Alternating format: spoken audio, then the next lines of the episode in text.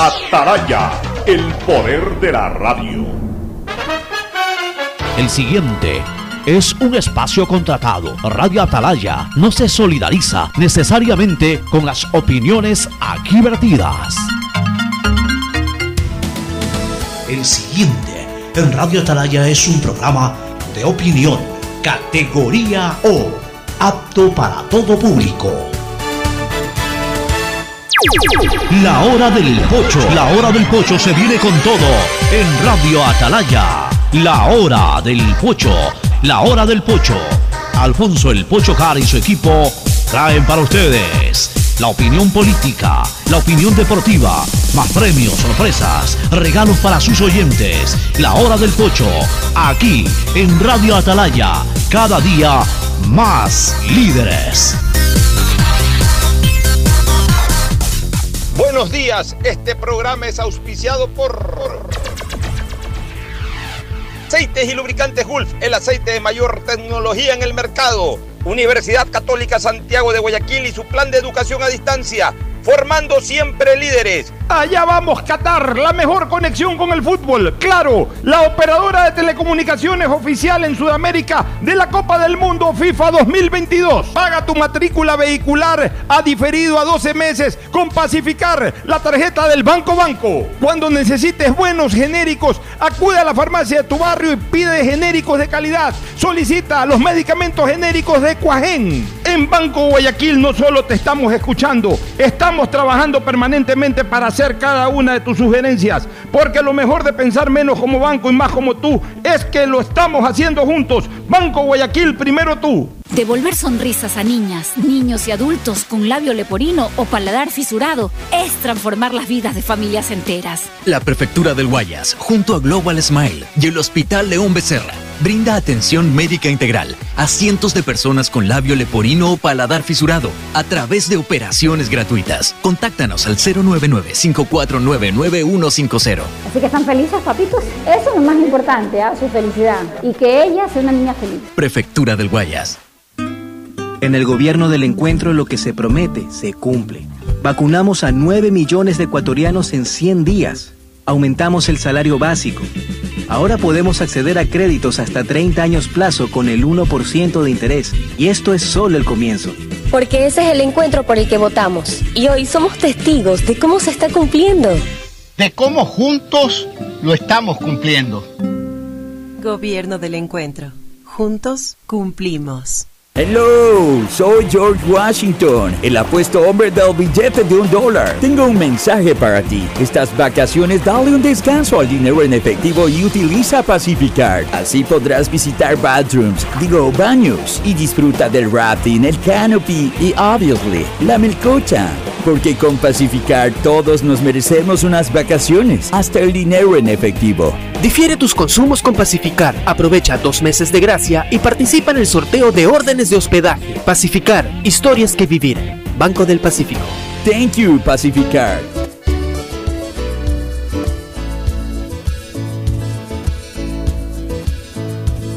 Camino sobre tu piel morena y siento tu latido. Y miro todo lo bueno que los dos hemos vivido.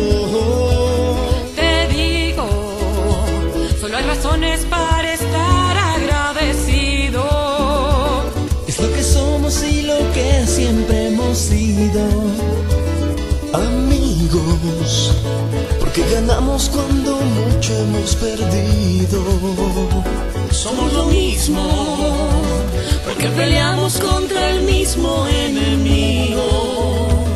Yo sigo hasta el final y tú siempre estás conmigo. Hemos caído, pero no nos han ecuatoriano, sí señor, y tú eres mi Ecuador. Ecuador, ecuatoriano, con un solo corazón. Eres mi alma ecuatoriana, soy tu sangre, tu color. Somos dos enamorados, tú mi tierra, yo tu flor. 680 Sistema de emisoras Atalaya. En su año 78 reciban el saludo aquí desde la hora del pocho en esta trinchera de la libertad de expresión, honrando las iniciales de sus nombres completos SEA, una radio seria, emotiva y altiva, por eso cada día más líder, una potencia en radio y un nombre que ha hecho historia, pero que todos los días hace presente y proyecta futuro. En el Dial de los Ecuatorianos, hoy es miércoles 13, 13 de abril del año 2022, no me gusta mucho este número, 13, pero bueno, son los... Eh, siempre en todos los meses habrá un 13, todo, siempre habrá un día 13 y hay que saber eh, afrontar ese día como cualquier otro del calendario de nuestra vida. Un saludo cordial para todos ustedes, para mis contertulios Fernando Edmundo Flores Marín Ferfloma, Gustavo González Cabal, el cabalmente peligroso, y Cristina Yasmín Harp Andrade. Sigo con este pequeño problema de lengua, en la lengua. Un problema, eh, es feo porque ustedes podrían quizás ya comenzar a escuchar de que el acento de mi voz no es absolutamente el mismo. O sea, tampoco es que ha cambiado mi voz, pero me molesta mucho hablar. Y hoy más que ayer, me molesta mucho hablar. Es como un frenillo que tengo, pero lateral. Entonces, cada vez que hablo, cada palabra que pronuncio realmente es un esfuerzo que tengo que hacer, pero es mi trabajo. Y yo no soy como esos futbolistas que medio les duele la pierna, dicen que tienen que parar. No, yo ahí, así sea, con el motor recalentado, pero ahí ando rodando por la vida. El saludo de Fernando Edmundo Flores Marín Ferfloma y luego el resto de contertulio. Fernando, buenos días. Eh, buenos días con todos, buenos días Cristina, Gustavo, Alfonso, Harpiteri, Pocho. Que cuando le dé una explosión de esas que le saben dar, que se transforma, como decimos acá, no creo que le preocupe lo que tenga en la lengua. Ayer me transformé en este fútbol ahí. Ah, te transformaste en este fútbol. Me transformé un ratito, ahí sí me olvidé dolor de lengua y todo. Me imagino, esas transformaciones no soportan cualquier dolor y cualquier fastidio. Así es. Bueno, el saludo de Gustavo González Cabal, el cabalmente peligroso. Gustavo, buenos días. Buenos días, Cristina, Fernando, Alfonso, distinguida audiencia de Atalaya. Hoy, 13 de abril. Hoy es el Día del Maestro Ecuatoriano, esa fecha clásica en honor al nacimiento de nuestro célebre escritor Juan Montalvo, el ambateño, el que escribió y escribió muy fuerte contra la dictadura perpetua, contra eh, eh, el presidente este que le dedicó las catilinarias. Eh, García Moreno. no, no, Ventimilla, Ignacio de Ventimilla. Ignacio de la Cuchilla. Ignacio de la Cuchilla, Ignacio de Ventimilla. Hoy día el maestro ecuatoriano nos hace memoria de la gratitud, como dice su himno tan hermoso, el himno al maestro, la gratitud que tenemos que tener a, quienes alumbraron nuestras primeras ideas. Vaya para ellos, para la señora Berta Santos de Dueñas, para don Sucre Pérez, Sucre Mieles, quienes me alumbraron los caminos de, la primaria en Bahía de Caracas. Hoy día, 13 de abril, también cumple años un ser muy especial, mi primer hijo. Para él va un abrazo. ¿Tu, tu hijo Diego? Gustavo. Eh, digo, digo tu, tu, hijo, tu hijo Diego es el que cumple años. No, mi hijo Gustavo. Ah, te escuché mi hijo Diego, pero eso me. este, tu hijo Gustavo. Bueno, un abrazo para Gustavito. Es el que vive en México, ¿no? No, el que está aquí en Guayaquil. Ah. el otro es Santiago. Santiago, el que vive por allá. Bueno, un, abrazo para Gustavo, un feliz cumpleaños, así que disfrútelo. Coma bastante torta hoy día, querido compadre. Ya que tú hiciste ese saludo, y antes de que lo haga Cristina Yasmín en general, yo sí quiero recordar a mis maestras y maestros. Quiero recordar a la Miss Charo Rosario de Andrade, más conocida como Miss Charo, que durante décadas fue rectora primero de la Escuela Moderna, donde yo estudié, y luego del Colegio La Moderna. Quiero saludar, eh, lamentablemente fallecida hace unos siete años atrás. Quiero saludar a la Miss Audil Haidt de Chiriboga, madre del actual asambleísta y director de Creo, Guido Chiriboga, que fue también correctora de la Escuela Moderna, mi maestra de inglés y sobre todo mi querida rectora de la escuela moderna. Quiero saludar a algunas que yo recuerdo. Casi todas eran mujeres. en la escuela moderna las rectoras eran mujeres, la secretaria mi Alicia era mujer. El único profesor era el profe Manuel de Educación Física. El resto, el 99% restante de personal docente de la escuela moderna, todas eran mujeres. Mi saludo a la Miss Neca, a la Miss Nancy, estoy recordando algunas, a la Miss Elizabeth, eh, a la Miss Miriam, Miriam de Valdés, que además era madre de, Miriencita Valdés, mi compañera, a la Miss Marta de Parra, esposa de Ovidio Parra y madre también de, de- mis compañeros de Ovidio, de, eh, de, que era su, su hija mayor, y de sus hijos menores, que incluso uno es mi profesor de tenis, este, Marcelo Parra, Michelle Parra, que vive por allá. Un saludo, eh, un saludo a, Miss Marta, que anda por allá, por los Estados Unidos viviendo. ¿Qué otras profesoras? Yo debo acordarme de- pero eran básicamente eh, ellas las profesoras que nos daban clases, ¿no? no eran muchas, habrán sido unas siete, ocho profesoras a lo largo de mi carrera lectiva escolar. Y luego en el colegio al revés, en el Javier todos eran hombres, por ahí excepcionalmente tuve tres profesoras mujeres, eh, la Miss Pepa que le decíamos a, a Josefina de Ceballos, Josefina Balaza, a ver, Josefina Ceballos de Balaza, este, eh, la Miss Pepa, que nos daba gramática. Después la Miss Pepita, porque se llamaba también Josefina y también nos daba gramática. La una nos dio gramática en primer año, la otra nos dio gramática en segundo año. La, estrenamos nosotros, porque el año en que pasamos a segundo año, ella entró al colegio. Y entiendo que todavía es profesora del colegio, debe tener 40 años dando clases. La Miss Pepita Caballero, que en paz descanse la, Miss Gla- la, la señora eh, Gladys Servigón, este, doña Gladys Servigón, que fue mi profesora de inglés los seis años del colegio, no, cinco años en el colegio, de segundo a sexto año, profesora de inglés, una institución dentro de los Javier. Y de ahí los profesores varones. Este, el licenciado Vicente Villegas Cuello, quizás el, el de mayor relevancia en mi generación, profesor de matemáticas, también daba historia. Este, quiero saludar eh, al doctor Pedro Pablo Picón Probaño, que fue mi profesor de, de biología, de anatomía, eh, en cuarto y quinto año. Quiero saludar a Benito Avesillas, que fue profesor también de, de matemáticas. En segundo año fue Benito Avesillas. Quiero saludar a Hermes Sánchez, que fue profesor de ciencias naturales, entre los que más recuerdo, ¿no?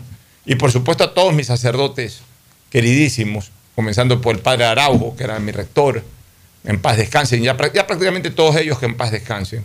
Alfonso Villalba, vicerrector y fundador del Colegio Javier, el padre Alberto Gordillo, el padre, el padre Juanito Valpuesta, el padre José Nevado, que creo que es el único que todavía sobrevive, que llegó a ser rector después, pero fue profesor mío en teología. Yo fui excelencia en teología en tercer año, saqué 60 sobre 60, exonerado para el examen final en teología en tercer año.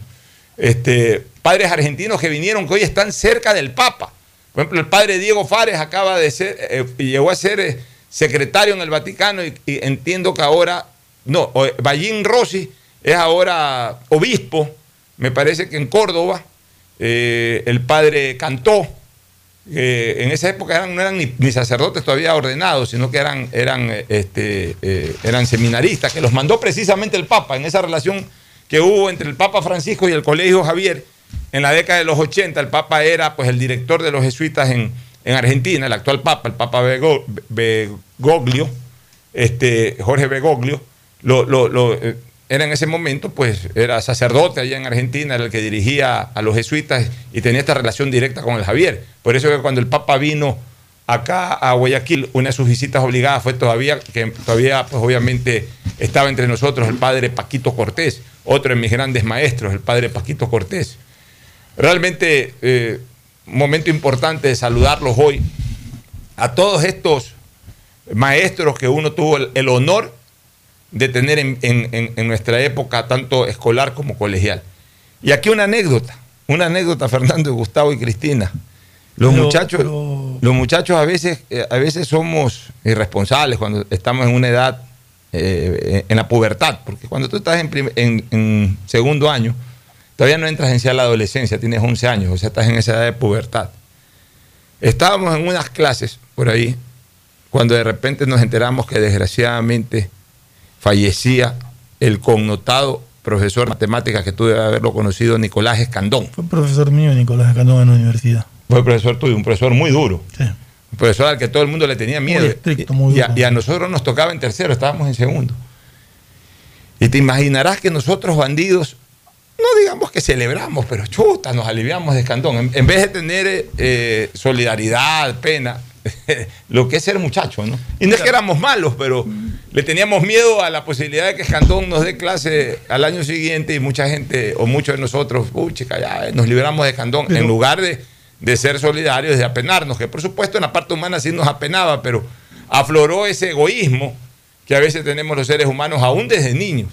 Y, muchos comentaban más bien, nos aliviamos del profesor Escandón en lugar de, de- de- entristecernos por la muerte de un ser humano y de haber perdido la posibilidad de ser alumnos de un gran profesor, porque eso sí, Escandón tenía la fama de ser el mejor profesor de matemáticas que había en Guayaquil. El Candón fue un profesor eh, que marcó historia en, la- eh, matemáticas en la ciudad de Guayaquil. Eh, yo lo tuve, tuve la suerte de tenerlo como profesor eh, en la universidad y realmente más allá de, lo estricto, de lo duro que era, tengo gratísimos recuerdos de todas las enseñanzas que, tuve de él. Y quería aprovechar para saludar a todos mis maestros, no los voy a nombrar porque sería interminable todos los maestros que tuve en primaria, secundaria universidad. A todos una gratitud enorme porque de todos aprendí algo.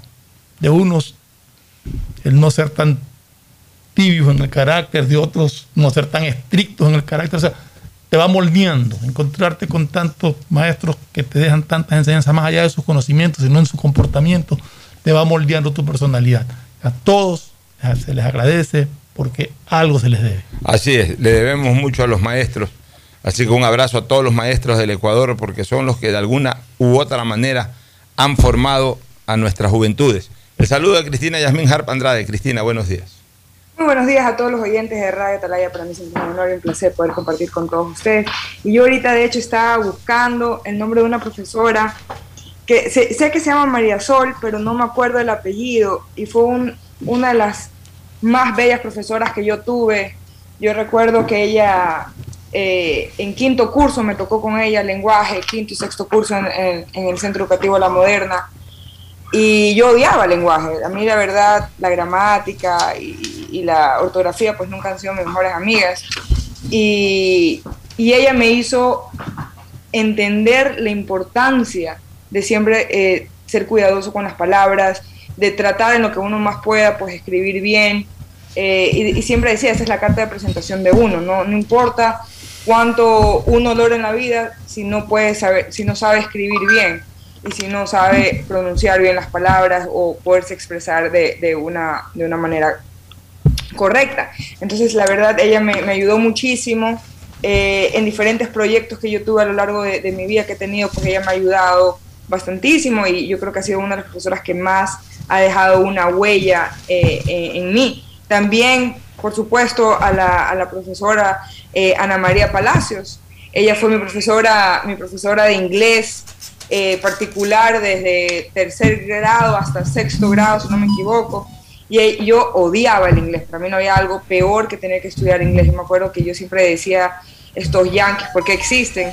Y ella me decía, cuidado, la lengua te castiga y terminas casada con un yankee. Y yo, yo me acuerdo que le decía, yo nunca, nunca voy a estar con un yankee, yo nunca voy a vivir en Estados Unidos. No hay peor país que ese. Y bueno, pues años después, eh, la vida se encargó de, de presentarme al amor de mi vida, que es un americano, y aparte de eso, gran parte de mi, de mi, de mi carrera, de, de, de, lo que yo hago para, para subsistir, pues se da en inglés.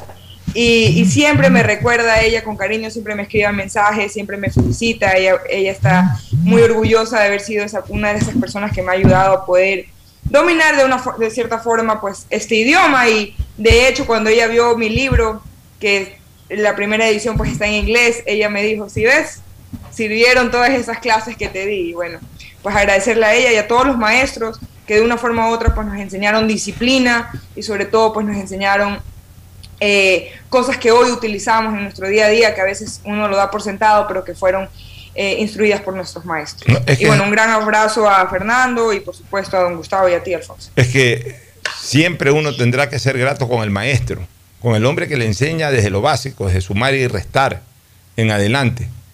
Y al menos las viejas generaciones, no sé las actuales verdaderamente, pero las viejas generaciones, o las generaciones ya un poco más pasadas, cuando vemos a un profesor, no solamente que nos alegramos, sino que hasta el día de hoy le mantenemos el respeto en el sí. trato. Yo, por ejemplo, lo veo al licenciado Villegas. Miren cómo hablo de él. Licenciado, le digo, ¿cómo están? Licenciado. licenciado o Miss. Cuando veo a una de mis profesoras, casi nunca las veo, pero las llevo a ver cómo está Miss. O sea, yo no es que ahora porque ya tengo 56 años que fue Vicente o no, no, no, licenciado, mi doctor. O sea, al profesor uno siempre tiene que respetarlo hasta el final y darle la investidura de lo que es para uno, el maestro de uno, el profesor de uno. Uno puede llegar incluso a ser amigo con el tiempo, pero nunca deja de ser el alumno de esa persona. Esa persona nos enseñó, nos enseñó, por más que ese haya sido su, su forma de sustento, pero tuvo la paciencia de enseñarnos, de explicarnos las cosas. Pero, pero es muy agradable. De ayudar a nuestro conocimiento. Cuando tú te, te transformas con el tiempo en amigo de quien fue tu profesor. Ah, eso es lindo, por es muy supuesto. lindo, de verdad. Mira, yo una vez estaba en una campaña política, estaba haciendo un recorrido casa a casa, hace unos 15 años, 16 años. Andaba recorriendo la alborada y tocaba el timbre, como se hace en campañas políticas, se toca el timbre, sale alguien. Eh, De repente estaba abierta la parte de afuera de una casa, entré a tocar la puerta y cuando toco la puerta y abren la, y abren la, abren la misma, era el licenciado Villegas. Y yo me lo quedo viendo, licenciado, ¿qué haces aquí? No, licenciado, ando pidiendo el voto, por ahorita olvídese del voto, déjeme darle un abrazo. Y ya me puse a conversar ahí como 10, 15 minutos de la vida, ya ni le pedí el voto, nada que le voy a pedir el voto, es mi profesor, uno de mis más recordados profesores.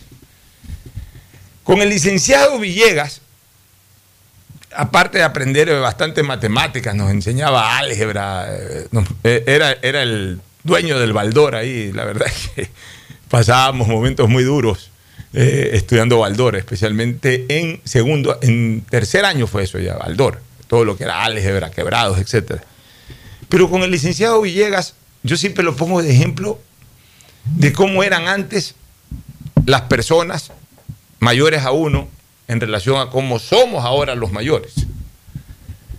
El licenciado, cuando nos daba clase a nosotros en el Javier, nosotros teníamos 14, 15 años. El licenciado debe haber tenido unos 32, 33 o 34. El hombre siempre iba en Guayavera, andaba con un portafolio, esos portafolios que se usaban antes, que usaban básicamente los abogados, pero el hombre andaba con ese portafolio. Y era panzón.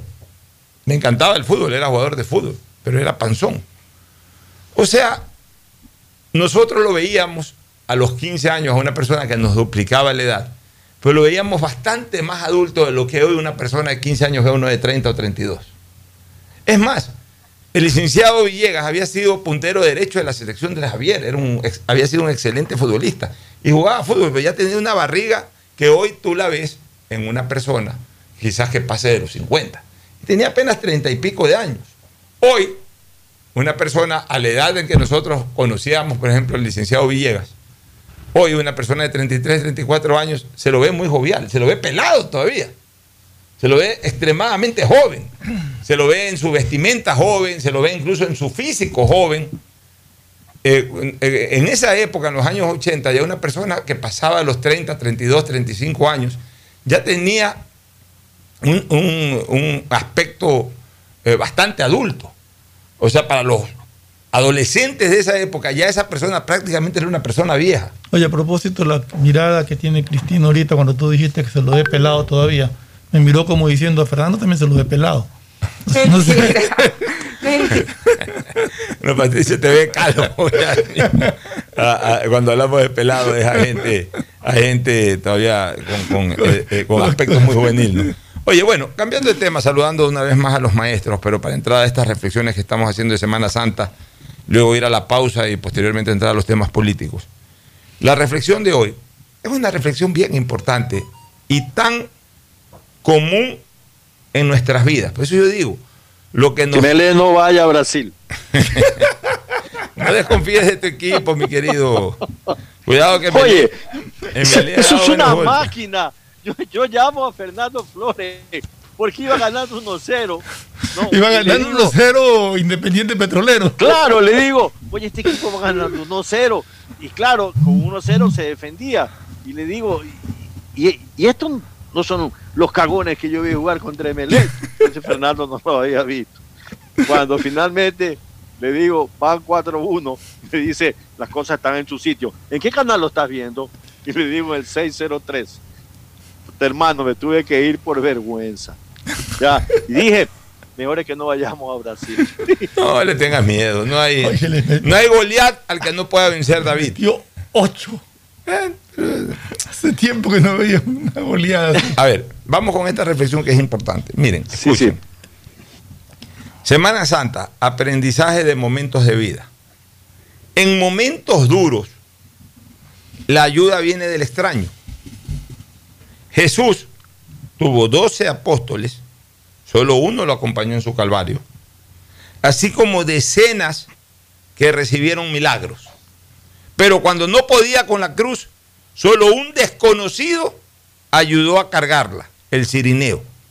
Eso pasa todos los días en, en nuestras vidas. Uno se, se la pasa de alguna manera con amigos, rodeado de amigos. Hablemos de las personas en los buenos momentos. Tienes amigos, tienes colaboradores, tienes seguidores. Si eres una persona de buen corazón, tratas de ayudar en lo que más puedas a las personas. Ayudas por aquí, ayudas por allá, das la mano, te dicen gracias, contigo hasta la muerte. Pero resulta que te llega tu momento de- cercano a la muerte, camino a la muerte, un momento duro, un momento en donde por ahí a lo mejor las injurias hacen presa de ti, o la situación económica de repente pasó a ser muy mala. Cualquiera de los momentos duros, cualquiera de esos momentos pesados que, que se reflejan en una cruz, en la cruz de Cristo. Cualquiera de los momentos pesados que un ser humano tiene en la vida. Y de repente uno se encuentra solo con sus problemas. Y trata de buscar al norte, al sur, al este, al oeste, a ver quién le puede dar la mano. A lo mejor uno no lo pide, pero no lo pide con la boca, pero con la mirada de repente sí la está pidiendo. Y la gente lo que hace es ver de lejos, como algunos, otros esconderse, otros ahondar tus problemas, incluso aquellas personas a las que pudiste haber servido. Y de repente te encuentras solo, sin nadie que te ayude. Es que en los grandes momentos tuyos, los amigos te sobran, te los cuentan los amigos. En los momentos duros, es cuando los conoces. Ahí cuando los conoces, a veces no se te acerca ninguno por la gravedad del problema, por lo que sea, y te termina ayudando un desconocido, o sea, una persona a la que no conoces, con la que no has tenido compromiso, o pues digamos que la conoces, pero que no has tenido compromiso, con la que no te debe nada. De repente esa persona, oye, ¿qué problema tienes? No, no, tranquilo, yo aquí te lo soluciono, déjame ver, a ver, eh, un préstamo, estás, eh, déjame, yo soy amigo del gerente del banco, sabes que tú me caes bien, yo te he visto por ahí, te vi en algún momento, eh, te vi que eras una persona agradable, todo, déjame llamar al gerente del banco que es amigo mío, le voy a decir que ahí, ¿qué tienes para, de- para dar de garantía? Sí, tengo aquí la casa, todo, ya, yo le voy a decir al gerente del banco que te ayude. Y por ahí, ¡pum! encontraste tu solución. O un problema sentimental, o un problema político. De repente todos aquellos con los que hiciste política te dejan abandonado y te ayuda una persona con la que no hiciste nunca política. O sea, esto que pasó también, porque todas estas cosas que, que pasaron en el Vía Crucis tienen un mensaje de vida eterna. O sea, mientras exista la vida humana siempre van a haber los mismos problemas o los mismos escenarios. Pero este es uno de los que más atención yo presto. De que a la hora en que vas camino a tu calvario con la cruz muy pesada y cada momento más pesada, porque cada, cada instante que caminas te agotas más y la cruz tiene el mismo peso, pero se te hace más pesada. Quienes tú esperabas que a lo mejor ayuden a cargar la cruz, se esfumaron.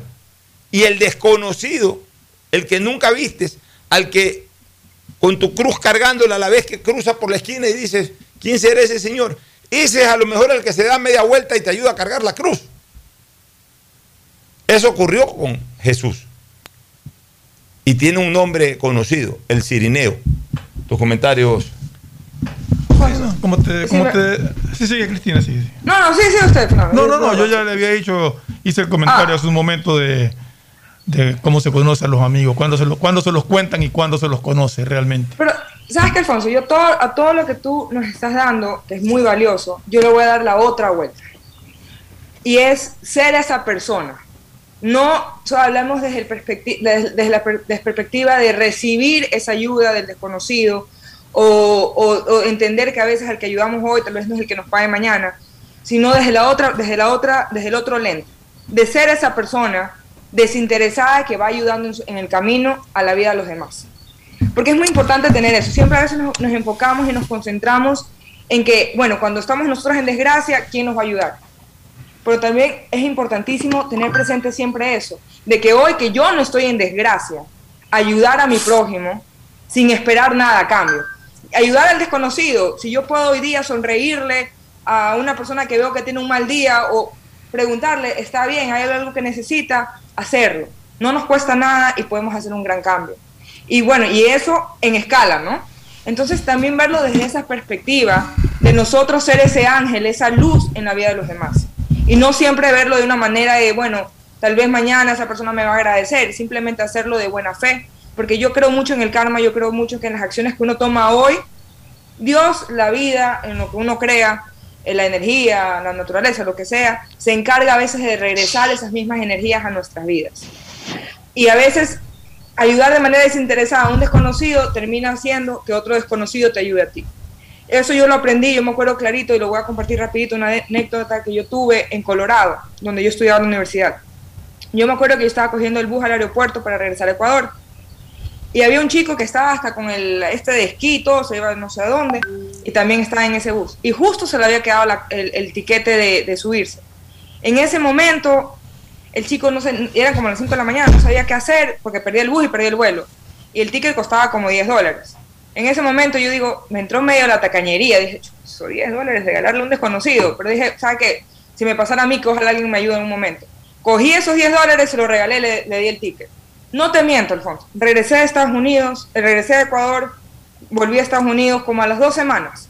Tuve una pelea muy fea con mi ex, me dejó botada, literal, en una estación de bus en Denver. Sin plata, sin tarjeta, sin nada, como a las once y media de la noche. Yo decía, ¿cómo carambolas me regreso yo a mi casa en, en, en Boulder? Yo era llorando en una estación en el centro de Denver, que no es un lugar muy bonito. Tenía recién 19 años, 20 años ya tenía. Y yo no sé qué pasó, como cuatro personas me vieron llorando. Entre las cuatro me, me- me dijeron, toma, aquí está el pasaje. ¿Y sabes cuánto costaba el pasaje? 10 dólares. Y yo en ese momento lloré del agradecimiento, pero también me di cuenta de que a veces las acciones sin querer queriendo, no fue el mismo chico el que me ayudó, pero el mismo gesto, y, y desde ahí yo he vivido con esa filosofía, y no es que yo lo hago para que más adelante alguien me ayude, sino porque digo, a veces uno no sabe cuándo uno va a caer en desgracia, y tal vez es- se le puede presentar ese ángel que tú puedes ser para otra persona. Sí, e- es muy interesante lo que acabas de decir y es una gran verdad este, que la vivió Jesús, este, Gustavo, porque Jesús vino al mundo a salvar al mundo desde lo espiritual y su objetivo era morir en la cruz para luego resucitar. O sea, Jesús tenía perfectamente claro cuál era su panorama, él, conocía su escenario y conocía a todos. Entonces Jesús cuando, cuando iba caminando por ahí en, sus buenos momentos, en sus momentos digamos, de- de ac- de aceptación, de, de que todo el mundo lo rodeaba, todo el mundo le pedía cosas. Iba dándole la visión a los ciegos, iba quitándole la lepra a los leprosos, iba devolviéndole la voz a los mudos, iba devolviéndoles la movilidad a los paralíticos, iba haciendo milagros por todos lados. Entonces estos apóstoles, en el fondo, sabían que estaban al lado de Dios, aunque alguno por ahí todavía no lo tenía tan claro, como Tomás y otros por ahí todavía algo dudaban. Jesús no se preocupaba de eso. Jesús, si quieres creer, cree. Si no quieres creer, no creas. Cuando a Jesús le tocó su desgracia, que él ya la tenía planificada, o sea, eh, justamente su, su vía crucis y su muerte, ya él sabía todo lo que iba a pasar. Entonces, cuando por ahí alguno le salió a decir, y lo recordábamos ayer, que tranquilo que yo estoy contigo hasta la muerte, le digo, ya, tú me vas a negar tres veces antes que el gallo cante dos veces, mejor cállate. O cuando el otro fue a, a- darle un abrazo, y, ya haz lo que tienes que hacer, o sea, anda y traicioname rápido, haz lo que tienes que hacer. O sea, Jesús ya conocía la naturaleza humana hasta de los que lo rodeaban. Y Jesús sabía que en el Calvario, en el Via Crucis, él iba a caminar cargando esa cruz, que le iban a dar látigo, que le iban a poner una corona de espinas, que le iban a, lo iban a, punzar con las lanzas, que lo iban a maltratar a más no poder, y que él tenía que sacar todas las fuerzas físicas posibles para cumplir con su objetivo. Y él sabía que si miraba para adelante o miraba para atrás no iba a encontrar a sus apóstoles.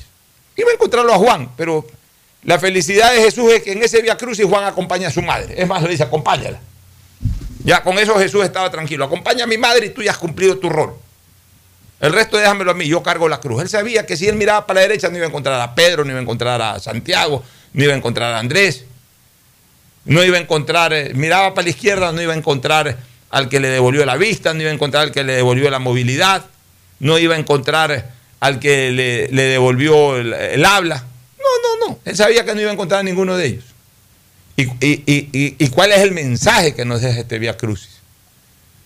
Que al final, cuando él se cae con la cruz y ya verdaderamente y físicamente ya no podía caminar con ese mismo peso, porque ya estaba débil corporalmente hablando, que aparezca una persona extraña totalmente. Una persona como el Cirineo, que a lo mejor ni siquiera vio los milagros de Jesús, que ni siquiera tuvo algún tipo de relación cercana con Jesús, pero es esa persona, como dice Cristina, que aparece en el camino, así como ella apareció para ese joven y después esos cuatro aparecieron para ella. Aparece esa persona que de alguna manera le devuelve, sin pedirlo, le devuelve esa gentileza o esa entrega que a su vez Jesús tuvo con tanta otra gente que en ese instante desapareció. Bueno, eso de ahí lo vemos constantemente en la vida, Gustavo. Eso de ahí no, no ha parado, eso de ahí no ha desaparecido. Ese escenario hoy se va a dar con alguien, mañana se va a dar con alguien y pasado se va a dar con alguien. Que ese alguien cuando estuvo en los momentos de gloria todo el mundo lo besó y lo abrazó. Y cuando estuvo en sus momentos de desgracia todo el mundo se le fue y apareció alguien al que ni siquiera se conocía. Gustavo, tu criterio. Sí, en efecto, así mismo es la vida, Alfonso. Los amigos se lo cuentan dos veces. Cuando la vida te sonríe y cuando la vida llora. En el primer caso tienes muchos y en el segundo caso escasean. En esa línea, como decíamos hace unos días atrás, el drama de la pasión de nuestro Señor Jesucristo es el drama cotidiano de la naturaleza humana.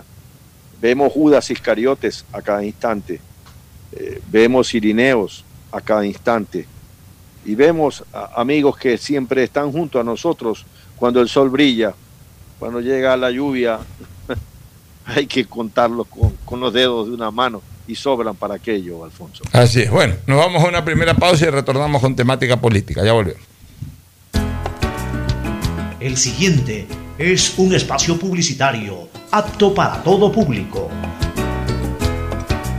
en tu auto seguro sigue tarareando esa canción de na na na na na na o preguntándote qué comerás al llegar a casa. Nosotros también. Aprovecha este momento y ponte al día en tu matrícula vehicular con Pacific Card. Parquea, ingresa a tu banca virtual y difiere tu pago hasta 12 meses con intereses. O sigue largo y paga en efectivo en tu banco aquí más cercano o nuestras ventanillas. Si eres empresa podrás pagar con débito tu cuenta en nuestro Cash Management. Solo tu banco banco tiene todas las opciones que necesitas para darle luz verde a tus paseos con tu matrícula vehicular al día. Banco Solo en Claro tienes la libertad de usar tus gigas como tú quieras. Mira tus películas navega en redes sociales y aprovecha todas tus app favoritas con tu plan de 17 gigas libres a solo 17 dólares. Cámbiate a Claro, la red con la mayor velocidad y cobertura. Conectados, podemos más. Más información en claro. Eso y bienestar para ti y tu familia. Va porque va, va porque va. La Prefectura del Guayas, con el municipio de Guayaquil, estamos trabajando por miles de beneficiados en Montesinei, en las cooperativas Voluntad de Dios, Talía Toral 1 y 2, Castellana y Tres Bocas. Se están ejecutando limpieza de canales, construcción de nuevas vías, colocación de tuberías de drenaje, además de relleno y reconformación de calles. Las obras en Guayaquil. Va porque va, va porque va. Prefectura del Guayas.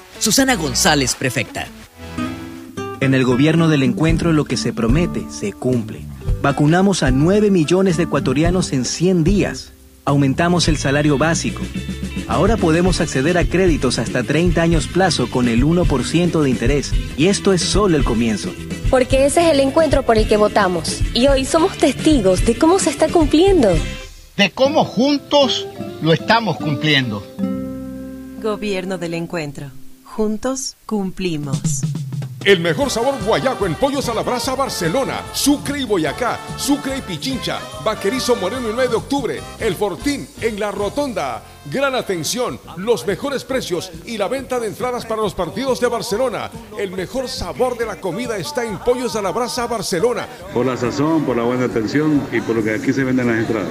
Lo recomienda Ángel Encalada. Once camisetas y por dentro un corazón que late al son del grande y del pequeño guayaquileño.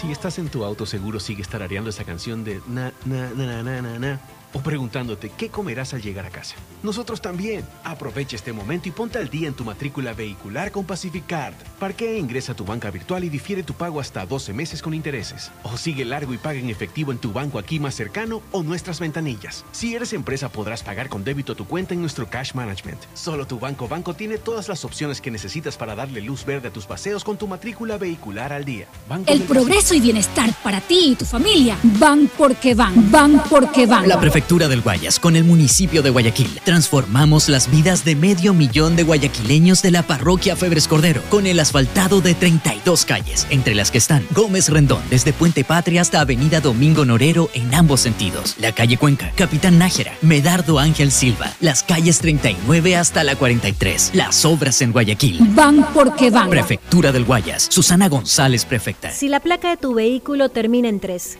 realiza su revisión técnica vehicular durante todo el mes de abril.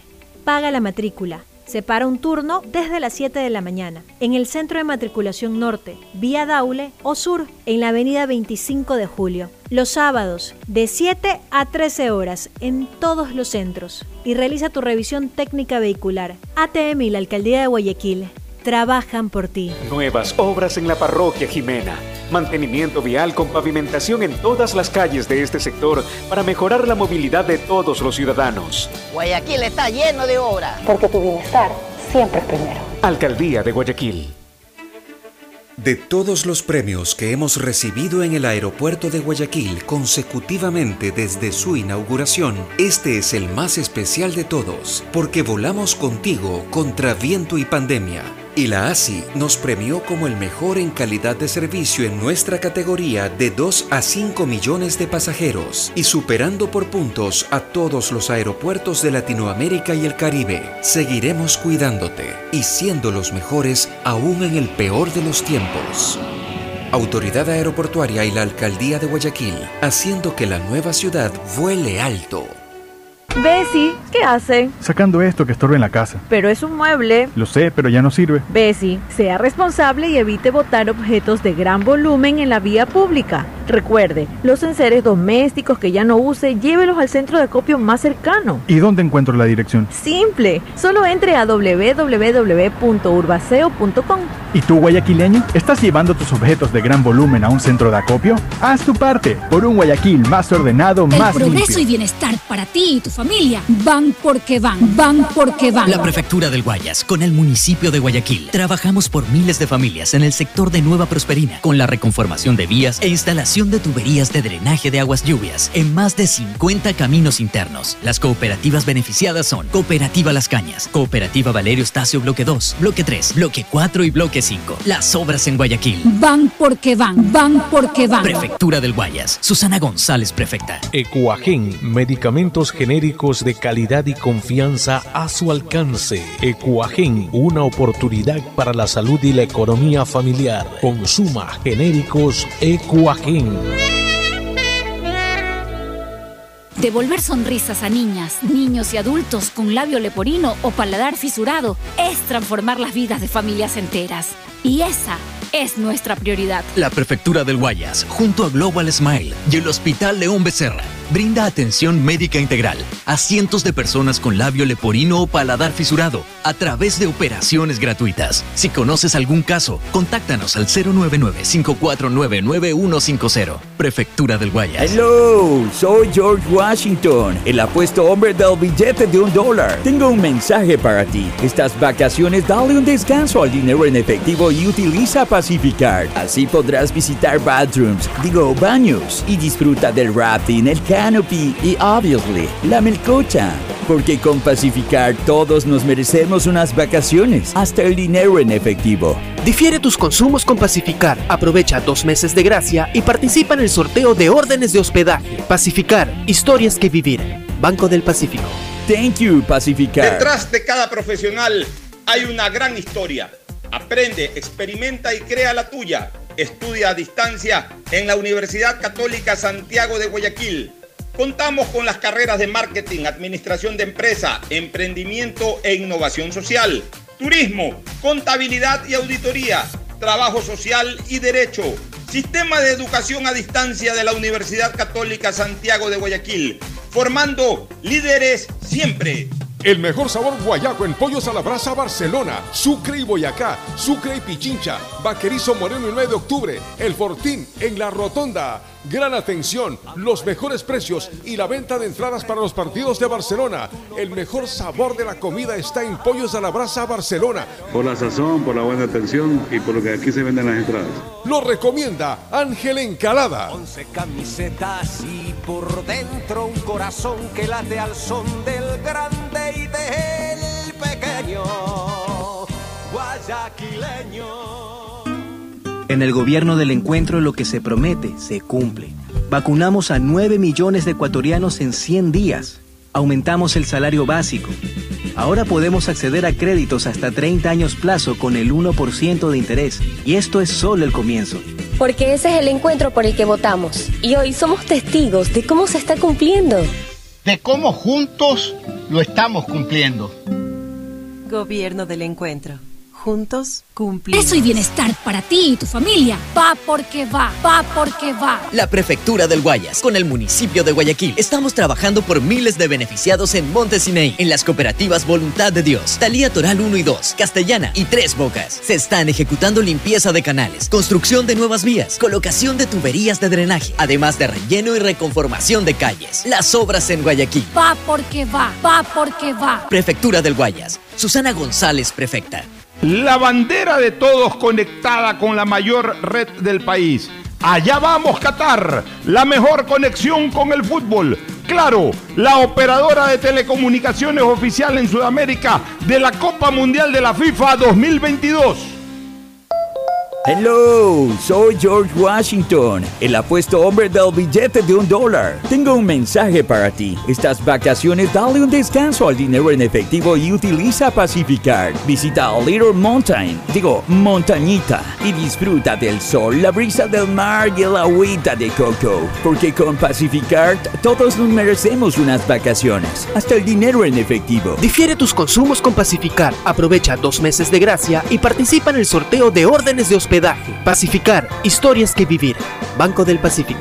Thank you, Pacificar. En Banco Guayaquil tenemos una nueva app y la hicimos pensando más como tú. Por eso, ahora puedes hacer tus transferencias en menos pasos. Los pagos de siempre ahora los realizas con un botón, mucho más rápido. E incluso puedes revisar tu ahorro y gastos del mes para ayudarte con tus finanzas. Todo esto donde estés. Esta no es la nueva app del banco. Esta es una app más como tú. Descárgala, actualízala, pruébala. Banco Guayaquil. Primero tú. Hay sonidos que es mejor nunca tener que escuchar. Porque cada motor es diferente.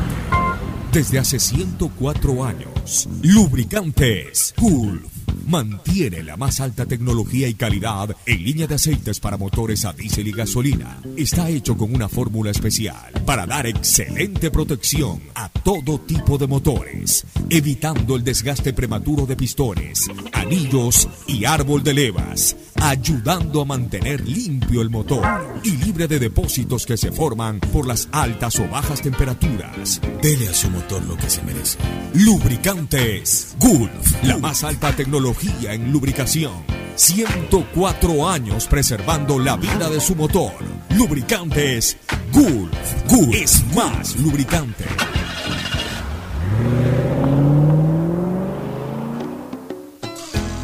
Fin del espacio publicitario.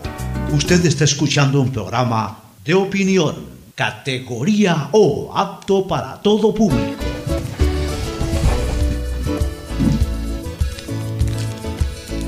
Muy bien, retornamos eh, acá a los estudios y también a través del Zoom con Gustavo González y con Cristina Harp. Eh, en cualquier momento ya se integra Gustavo. Eh, iba a comenzar yo con un tema en donde quería participación directa de Gustavo, Pero hasta que Aquí se- estoy, Ah, Alfonso. Así estás, lo que pasa es que no te veo en pantalla. Estás veo, en pantalla, estás escondido. veo. O se te movió la pantalla, la No, cámara. aquí sí se lo ve, yo sí lo veo. No, yo lo veo, Sí, pero veo yo- la biblioteca de Gustavo. Yo no lo veo a Ahí estoy. ¿Dónde estás? Se te ve la biblioteca nada más, es verdad, no se te ve a No, ti. sí se lo ve.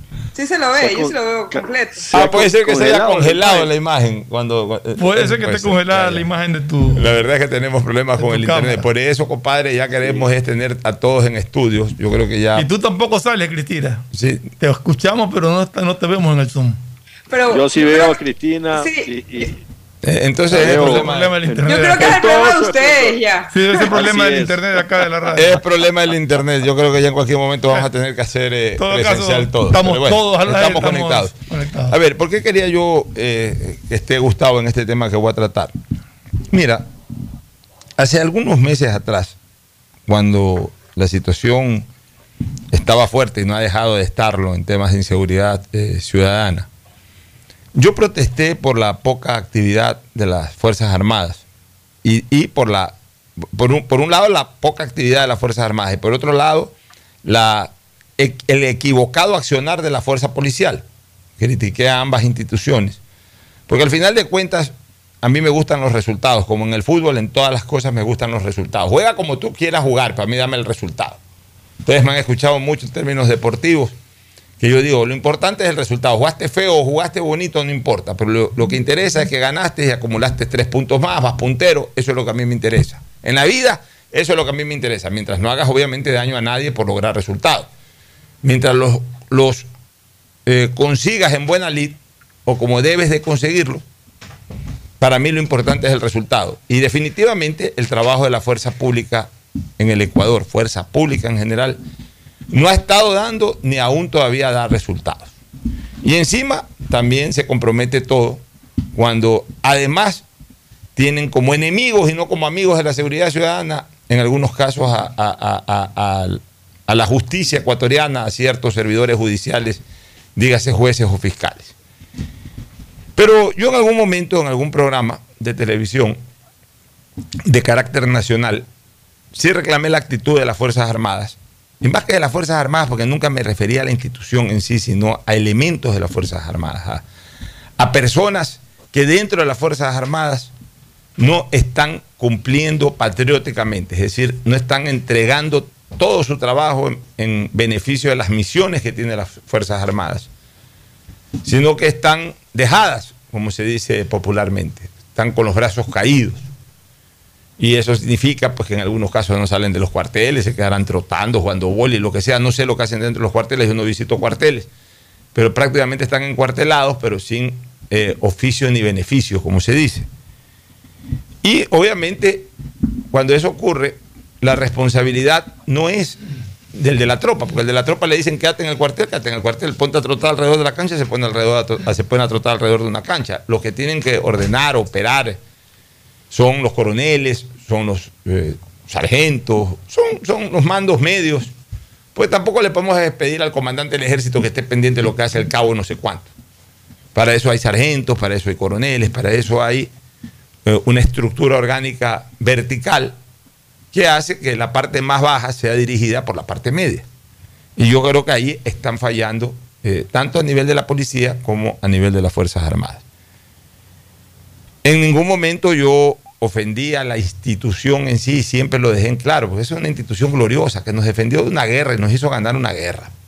Lo que nosotros llamamos una guerra, a lo mejor no es una guerra o no fue una guerra abierta como la que estamos viendo entre Rusia y Ucrania, pero fue, fue igual un conflicto bélico fuerte, en donde se, paraliza- se paralizaron dos países, el país agresor y el país que se defendía, y el que se defendió lo hizo con honor, con hidalguía, con gallardía, triunfó en la defensa de nuestra soberanía. Entonces, esa gente que en su inmensa mayoría ya está retirada en servicio pasivo, es gente que le dio gloria al uniforme.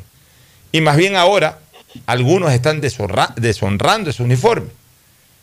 Por eso cuando yo protesté o hice ese comentario, sí me afectó cuando salieron una serie de, eh, de- de confraternidades eh, en servicio pasivo a reclamarme. Y ahí gracias a Gustavo, que ayudó a través de sus buenos oficios y sus buenas relaciones con muchos de los oficiales en servicio pasivo, ayudó a que se aclaren ciertas cosas. Pero está bien, el tema ahí quedó, yo no he insistido más en el asunto. Pero esto se ha agravado porque posterior a, a todo eso hemos visto otras cosas más y yo creo que ya la gota que rebasó el vaso fue lo del famoso Don Nasa. Entonces hoy día leo Alberto Molina Flores, al coronel en servicio pasivo Alberto Molina Flores. Él pone Don Nasa y otros demonios y bueno, le dedica el 90% de- del escrito en contra de Anderson Boscán, que también ha sido un duro crítico de- de- del trabajo de las Fuerzas Armadas. Bueno, allá eh, eh, Anderson y allá Alberto Molina lo que le quiere escribir a Anderson eh, Boscán. Pero en el último párrafo, en el último párrafo, Alberto Molina dice lo siguiente. Frente a estos hechos, o sea, una vez que habla algo de lo de Don Nasa y toda esta cuestión, dice, frente a estos hechos, las autoridades militares tienen la obligación de revisar lo que está ocurriendo dentro de las Fuerzas Armadas. Parecen que, parece que aún quedan resabios de los actos de indisciplina secundados por el correísmo. Se deberá sancionar con rigor a los responsables de este penoso asunto. O sea, esta misma persona, a la que respeto, este mismo oficial en servicio pasivo, coronel Alberto Molina Flores, que fue muy feroz, muy detractor de mis comentarios hace pocos meses atrás, fue de los primeros que saltó. Está bien, yo en democracia le doy el derecho a todo el mundo a expresar lo que crea. Tampoco es que me ofendieron en lo personal, tampoco es que me maltrataron, más allá de hacer sentir su protesta, según ellos, a criterios que yo di, eh, que no les gustó. Están en su derecho. Pero lo que yo aquí resalto es que esa misma persona, que fue incluso el que ini- inició una reacción contra mí, hoy, en su artículo, señala que las autoridades militares tienen la obligación de revisar lo que está ocurriendo dentro de las Fuerzas Armadas. O sea, ya termina reconociendo lo que yo dije, pues, que dentro de las Fuerzas Armadas hoy día hay una serie de gente traidora que está traicionando al uniforme, que está traicionando a la patria, que está traicionando al presidente de la República. O sea, los hechos así lo están evidenciando y ya hoy alguien que me criticó cuando yo lo dije a mi manera, al final de cuentas todo también va por el estilo, pues yo lo dije a mi manera, ya una de las personas que fue la primera, si no la primera de las primeras en saltar a protestar por, por lo que yo dije hace cinco o seis meses atrás, ya hoy día escribe en su, en su artículo de periódico de Diario El Universo que las autoridades militares tienen la obligación de revisar lo que está ocurriendo dentro de las Fuerzas Armadas. Yo me quiero adherir a esta parte del comentario de, de- de- Molina Flores. Solo esta parte, lo dejo bien en claro, no a otras porque ya ahí se mete por otros lados con otros temas que no me interesa eh, comentar y mucho menos adherirme. Pero a esta parte sí, porque es lo que yo venía diciendo también en estos últimos días, que el servicio pasivo de las Fuerzas Armadas ecuatorianas, de la Marina ecuatoriana, de la Fuerza Aérea ecuatoriana, del Ejército ecuatoriano en servicio pasivo, deberían de reclamar, deberían de llamar la atención, deberían de pedirle a las autoridades actuales de las Fuerzas Armadas que, que revisen esta situación, de que no permitan que malos elementos que indiscutiblemente están al interior de las Fuerzas Armadas deshonren un uniforme que ellos honraron con sangre, sudor y lágrimas en el CENEPA el año 95. Ahí hay unos cuantos que hoy viven del uniforme militar, ganan por usar el uniforme militar, ganan un sueldo, pero que no honran ese uniforme militar, que no matan una mosca en beneficio del Ecuador, deshonrando el uniforme que sí usaron verdaderos patriotas hace 23 años, que expusieron su vida en el cumplimiento de su sagrada misión y función, que usaron el arma para defendernos de la invasión del, del ambicioso vecino de esa época. Y esa gente, en cambio, sí ha sido maltratada con el tiempo. Porque a lo mejor los generales, los coroneles, los almirantes, de alguna manera tienen una vida digna por el rango que ocuparon. Pero hay muchos militares de la época del CENEPA que no pasaron de ser soldados, cabos, sargentos por ahí, que luego por alguna razón se retiraron o ya con el paso del tiempo no ascendieron más y, y se retiraron y pasaron al servicio pasivo, que tuvieron que ir a peregrinar en la época del correísmo, donde una señora ya ni me acuerdo el apellido de esta señora, Miranda, creo que era el apellido Miranda, la presidenta del Consejo de Participación Ciudadana, que no ha de haber visto un fusil, pero ni en fotografía, que no sabe lo que es haber defendido al país en, una frontera, era la que calificaba y daba la calidad de héroes, porque hubo que recalificarse y hacerlo a través del Consejo de Participación Ciudadana. Había que recalificarse para readquirir la calidad de héroe. O sea, lo que la guerra le dio a un soldado, se la quitaron para que se la devuelva a una señora Miranda que no había visto a un militar con un fusil ni en fotografía de periódico. Y esa señora era la que decidía. Y yo me acuerdo que yo gritaba en estos mismos micrófonos que qué ofensa era esa para los verdaderos héroes nacionales, para los que estuvieron atrincherados 60 días dándose balas y misiles con los peruanos. Y una señora Miranda, creo que el apellido era Miranda, no me acuerdo ni el apellido de esta señora, una señora ahí el año 2010, 2011, ahí eh, que presidía el Consejo de Participación Ciudadana, los tenía 10 horas afuera haciendo fila y por ahí iban entrando uno a uno, tenían que llevar una carpetota con una serie de certificados y cosas para demostrar que eran héroes nacionales. Esa es la realidad de muchos de los elementos del servicio pasivo. Pero yo me alegro, Gustavo, que el coronel Alberto Molina hoy reconozca que hay un problema adentro y que hoy le exija a las autoridades militares que revisen qué mismo está pasando al interior de esa gloriosa institución, Gustavo. Bueno, sí, lo que sucede en el, análisis que de aquellos días en que tú, bajo tu estilo, dijiste lo que dijiste, pues tiene un- una repercusión en el ahora.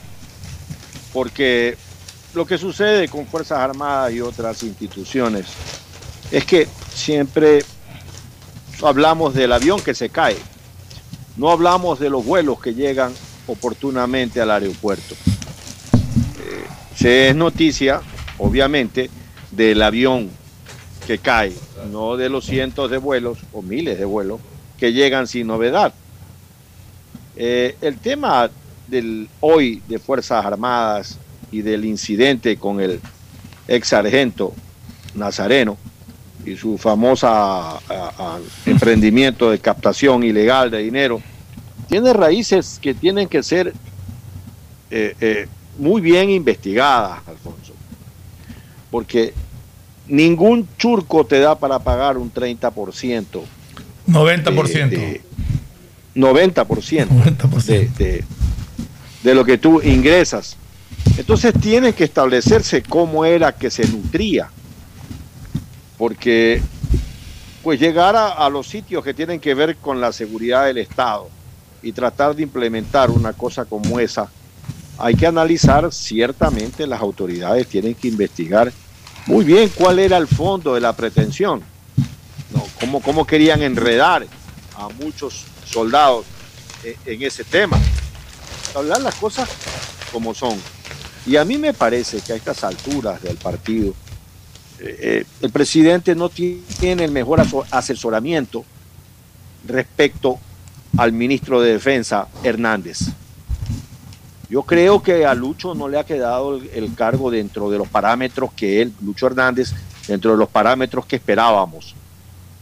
Yo creo que en, en la intención, en la necesaria, en el necesario asesoramiento al presidente, en la designación de los diferentes jefes, o en, o en la necesidad de tomar acción sobre determinados jefes por incurias administrativas, no he visto que, que haya pasado nada. Pero, eh, pero Gustavo, hoy día está en Diario El Universo una información de que el hermano de Don Nasa, que también es militar, está involucrado en un nuevo caso de captación ilegal de dinero. Y este señor, que ha pedido la disponibilidad en febrero, hasta que obtenga la disponibilidad, está en funciones administrativas, es decir, tiene libre ingreso a las dependencias del ministerio o a la Recoleta, como se llame, está involucrado en, esta, en esto también de captación ilegal de dinero. Eso estoy leyendo ahorita, que es más una denuncia del ministro de Defensa que están investigando este nuevo caso de captación ilegal de dinero y ver hasta dónde están involucrados elementos de las Fuerzas Armadas en esto, ¿no? El intento de llegar con dineros de, de, una, de un origen no determinado hacia las instituciones de seguridad nacional eh, es un intento que tiene que ser profundamente investigado y analizado. ¿Sí? Y, y en esa línea, eh, la Fiscalía en particular y luego la Policía Nacional tienen que llegar a determinar a través de las investigaciones de dónde provenía este dinero, quién proveía esos dineros, cuál era la intención final, por qué, por qué no se produjo la misma red dentro del sector camaronero, dentro del sector eh, eh, campesino. Esto, tiene una, una, direccionalidad muy clara, como yo veo las cosas. Entonces, regresando al tema, eh, los asuntos de seguridad nacional tienen que ser tratados y ventilados dentro del marco de lo que es adecuado. No obstante, los ecuatorianos tenemos derecho a opinar sobre temas de seguridad nacional. Y, yo veo, lastimosamente veo, que no hay una respuesta y una acción dentro de los comandantes de las fuerzas sobre esto, con las excepciones de rigor, porque hay comandantes generales que están haciendo un buen trabajo dentro de, su responsabilidad, dentro del área de su responsabilidad. Pero, hay, pero definitivamente hay otros que además ni siquiera dan la cara, que, que, no entiendo cómo el presidente no toma acción, porque el ministro de Defensa no le va a decir las cosas, porque el presidente de este tema no conoce y confía en el ministro de Defensa que él designa. Porque Oye. sí te puedo decir algo con toda certeza. Cuando el presidente Lazo ha recibido la información adecuada sobre algún tema, ha actuado en consecuencia. Eso lo sé y lo puedo decir con toda la certeza de lo que estamos hablando aquí en estos momentos. Marcela Miranda se llama esta señora que era la presidenta en esa época. Ya ni me acuerdo. Eh, yo me acordaba del apellido, Marcela Miranda Pérez. Era la presidenta. Oye, a mí me daba angustia porque salía constantemente en la televisión. Yo había reformado pocos años atrás la ley, eh, la ley de reconocimiento de héroes del CENEPA y justamente una de las cosas que yo reformé fue el calificativo héroes. Eh, en esa ley se había confundido el calificativo de héroe al calificativo de mártir. O sea, para, para, para, haber sido calificado héroe según esa ley, los beneficios solamente eran para los familiares de los muertos en combate o para aquellos que salieron heridos, eh, que tuvieron algún problema físico producto de la guerra. O sea, el que, el que peleó, pero que no fue afectado físicamente, no era héroe según esa ley. O sea, Banderas que voló el avión que tumbó al peruano, ese no era héroe. A los peruanos. O a los aviones peruanos, o, o, a los soldados que estuvieron en las trincheras defendiendo, pero que por suerte no recibieron un balazo, o no fueron mutilados, o no murieron. O sea, para ser héroe tenían que haberte matado o, o haber, quedado. Para... Exactamente. Entonces yo cuando revisé esa ley, porque a mí me hicieron eh, revisar a algunos militares del CENEPA, me dijeron, por favor, revise esta ley. Yo, están loca, esta ley está, está, está equivocada. Esto hay que reformar.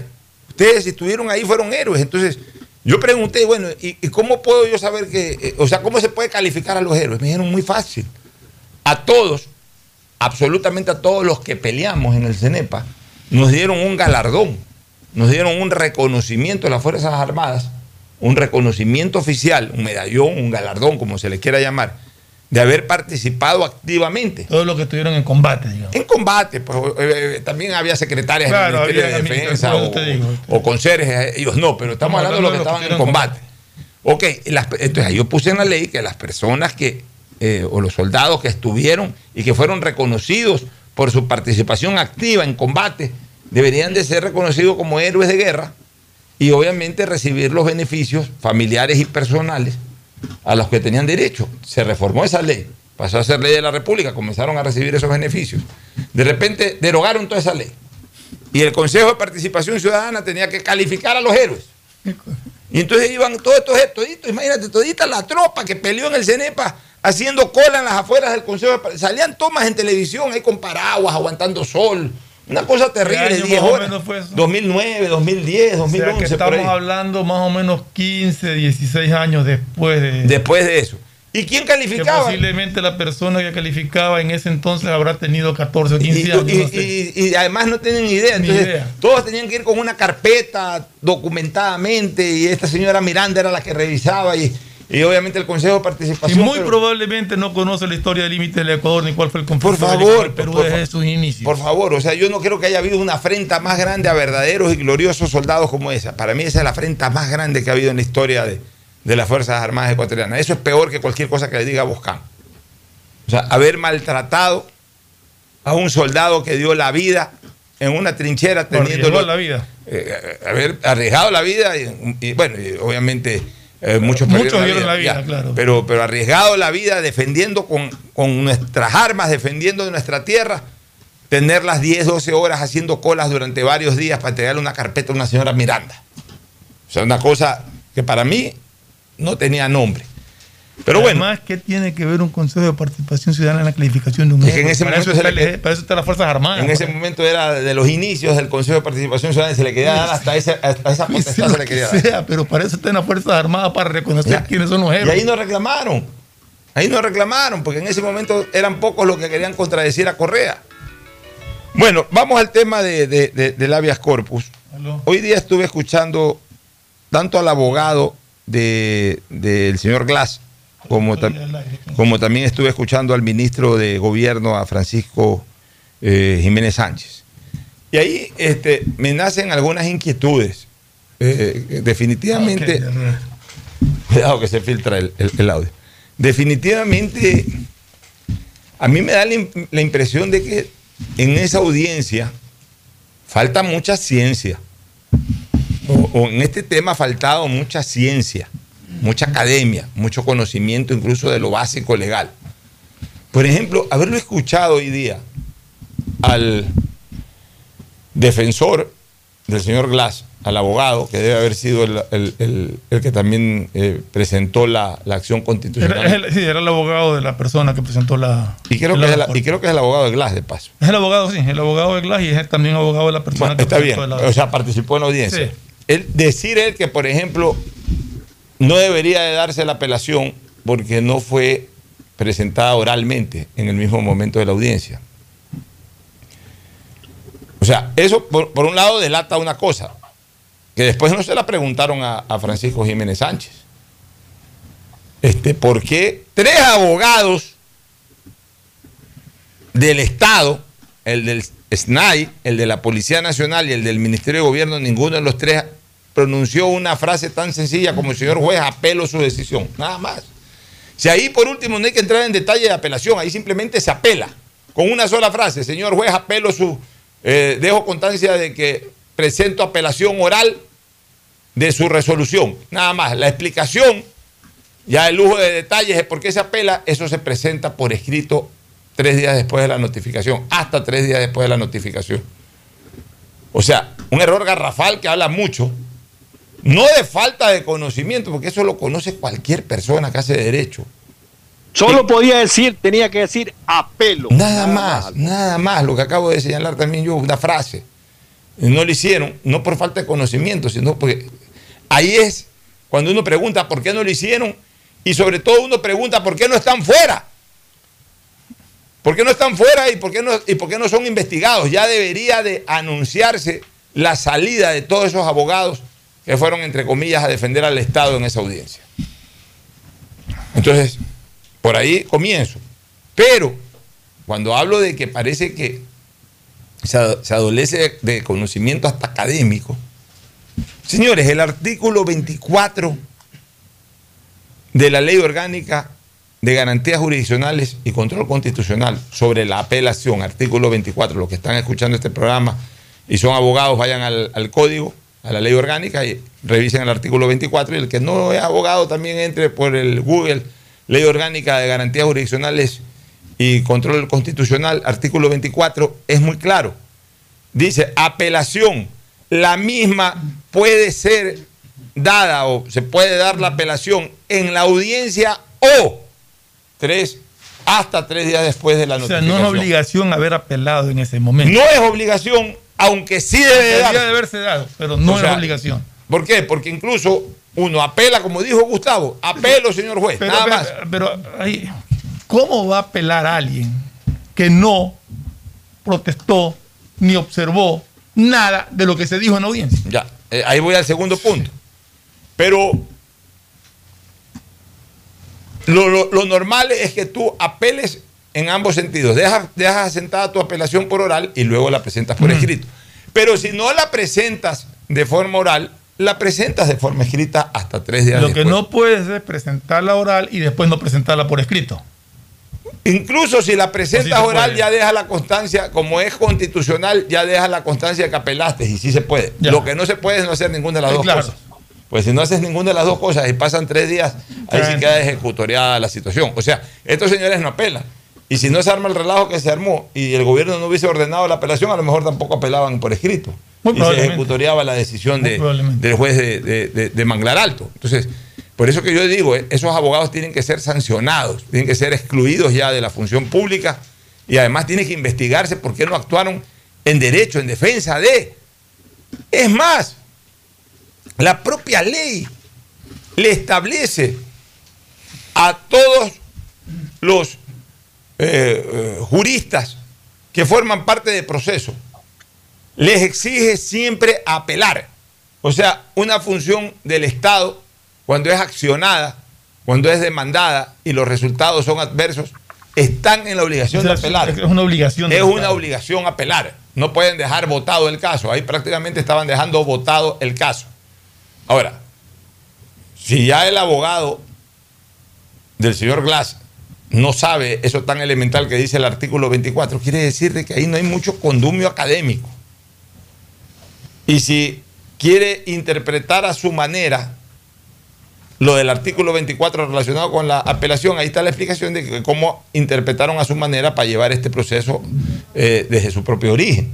Entonces, al final de cuentas han estado haciendo cosas que incluso desdicen o son prohibidas o no son permitidas, mejor dicho, por la propia ley orgánica de garantías jurisdiccionales para temas de acciones constitucionales.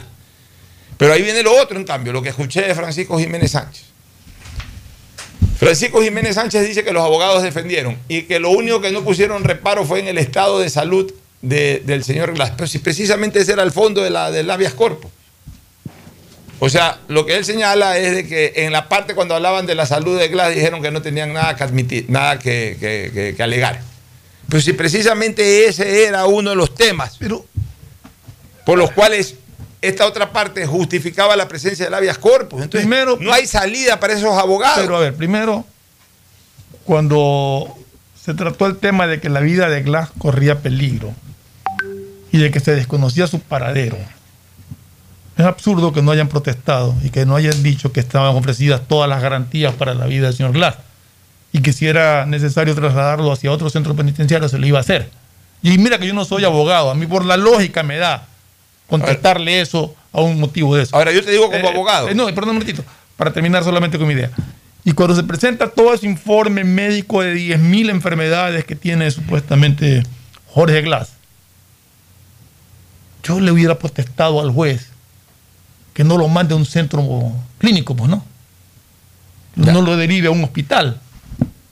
Y que salga Pero, libre, Fernando, pero eso monte ya- una caravana y llegue a dar discursos Ya, pero políticos. escúchame, o sea. pero eso ya es en la, en la parte final de la Sí, audiencia. claro, la parte final. En la parte inicial, cuando se observan eh, eh, eh, o, o cuando se pronuncian las partes sobre potenciales vicios de legalidad o de constitucionalidad, se sanea, como se dice, el proceso en, en la parte inicial.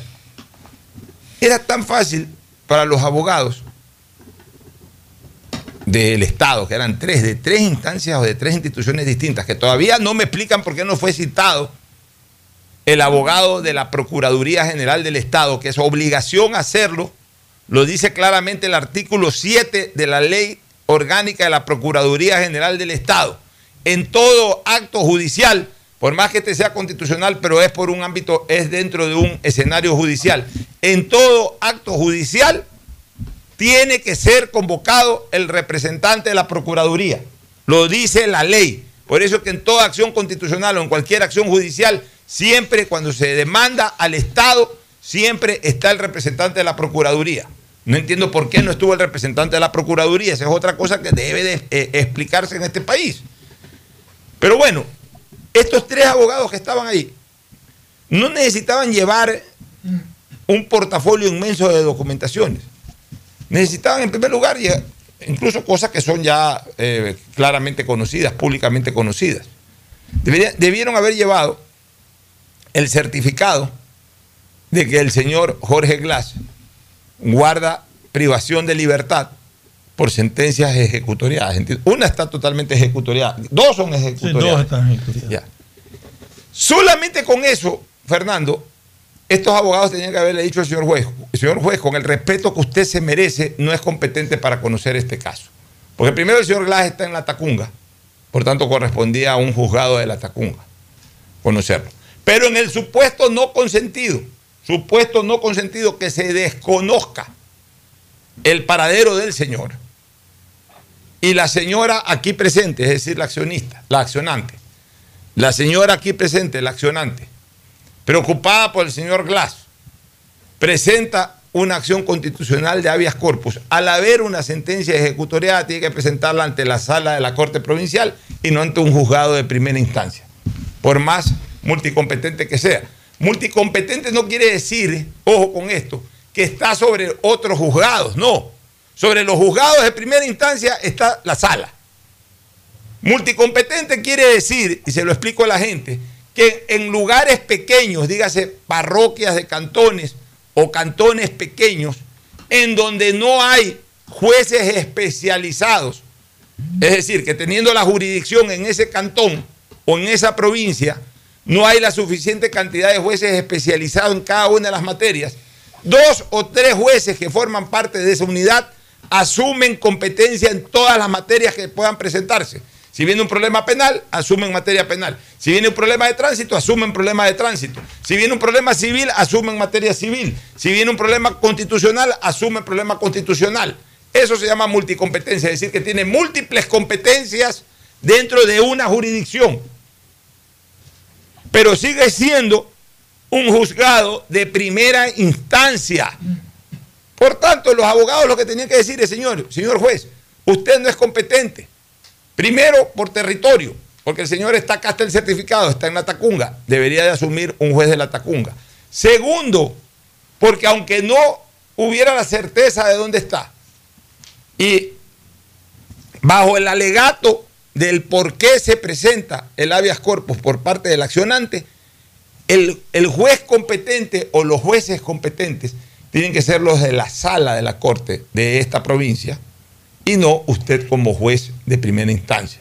Y ahí el juez automáticamente tiene que inadmitir la acción.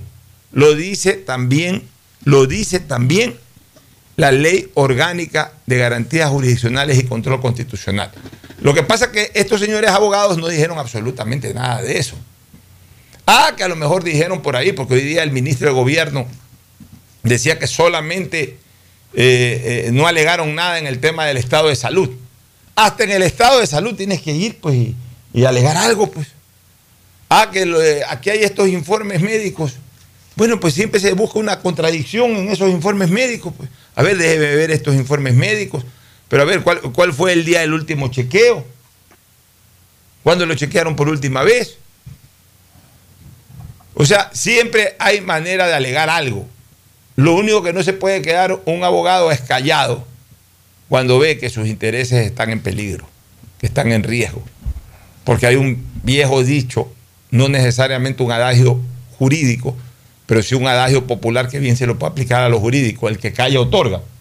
Si te quedas callado, le estás otorgando la razón a la otra parte. Pues. Entonces, no hay excusa, ministro de Gobierno, a quien aprecio mucho en lo personal, pero no hay excusa para la actuación no vuelva a salir al aire a defender a esos malos funcionarios eh, jurídicos de estas entidades. Es más, el gobierno debe despacharlos y debe iniciarles una investigación. Y por supuesto, ninguno de esos tiene que estar en la apelación. Justo se iba a decir, cuidado aparece uno en la apelación, porque se ve que no tienen capacidad de conocimiento para estar presente en una, una acción de esta. ¿no? ¿Algún comentario, Cristina, sobre el tema? Alfonso, yo creo que ya todo está dicho, lo hemos venido hablando durante los últimos tres días y lamentablemente el tiempo pasa, pero no se están tomando las medidas necesarias y esperemos que se haga justicia. No con esto no quiero decir que, que Jorge Glass sea culpable o no, simplemente que se haga justicia y que se aclare en ser, de ser el caso el nombre de- de Jorge Glass y donde no es el caso, pues que pague su condena y que sobre todo se recupere el dinero que supuestamente está robado. Bi- eh, Cristina, solamente para aclarar lo que acabas de decir. Jorge Glass ya está condenado por Ya la está justicia. condenado por la justicia. Aquí no se trata de que si es o no es culpable. Él ya está condenado por la justicia. Aquí se trata de averiguar si este habeas corpus, si este proceso que se siguió es correcto o no. Porque, de acuerdo, es que de acuerdo a lo que leímos, eh, consta que cuando se, la prisión, la privación de libertad viene de un proceso penal, tiene que, tiene que presentarse ante la Corte Provincial de la y, y no ante un juez. Es que, ¿sabes qué, Fernando? Tienes toda la, tiene toda la razón usted, pero es que la verdad, en, en mi cabeza no cabe que una persona sea culpable y esté libre en la calle. O sea, entonces, de verdad es que entiendo lo que usted está diciendo, pero para mí es, es como, me están diciendo 2 más 2 es 5 ahorita. La verdad es, es algo terrible el- lo que está pasando y por eso me ahorro los comentarios para no embarrarlas.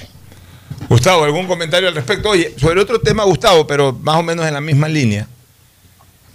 El eh, señor ex asesor jurídico de la presidencia, Alexis Mera, ha presentado un recurso de revisión.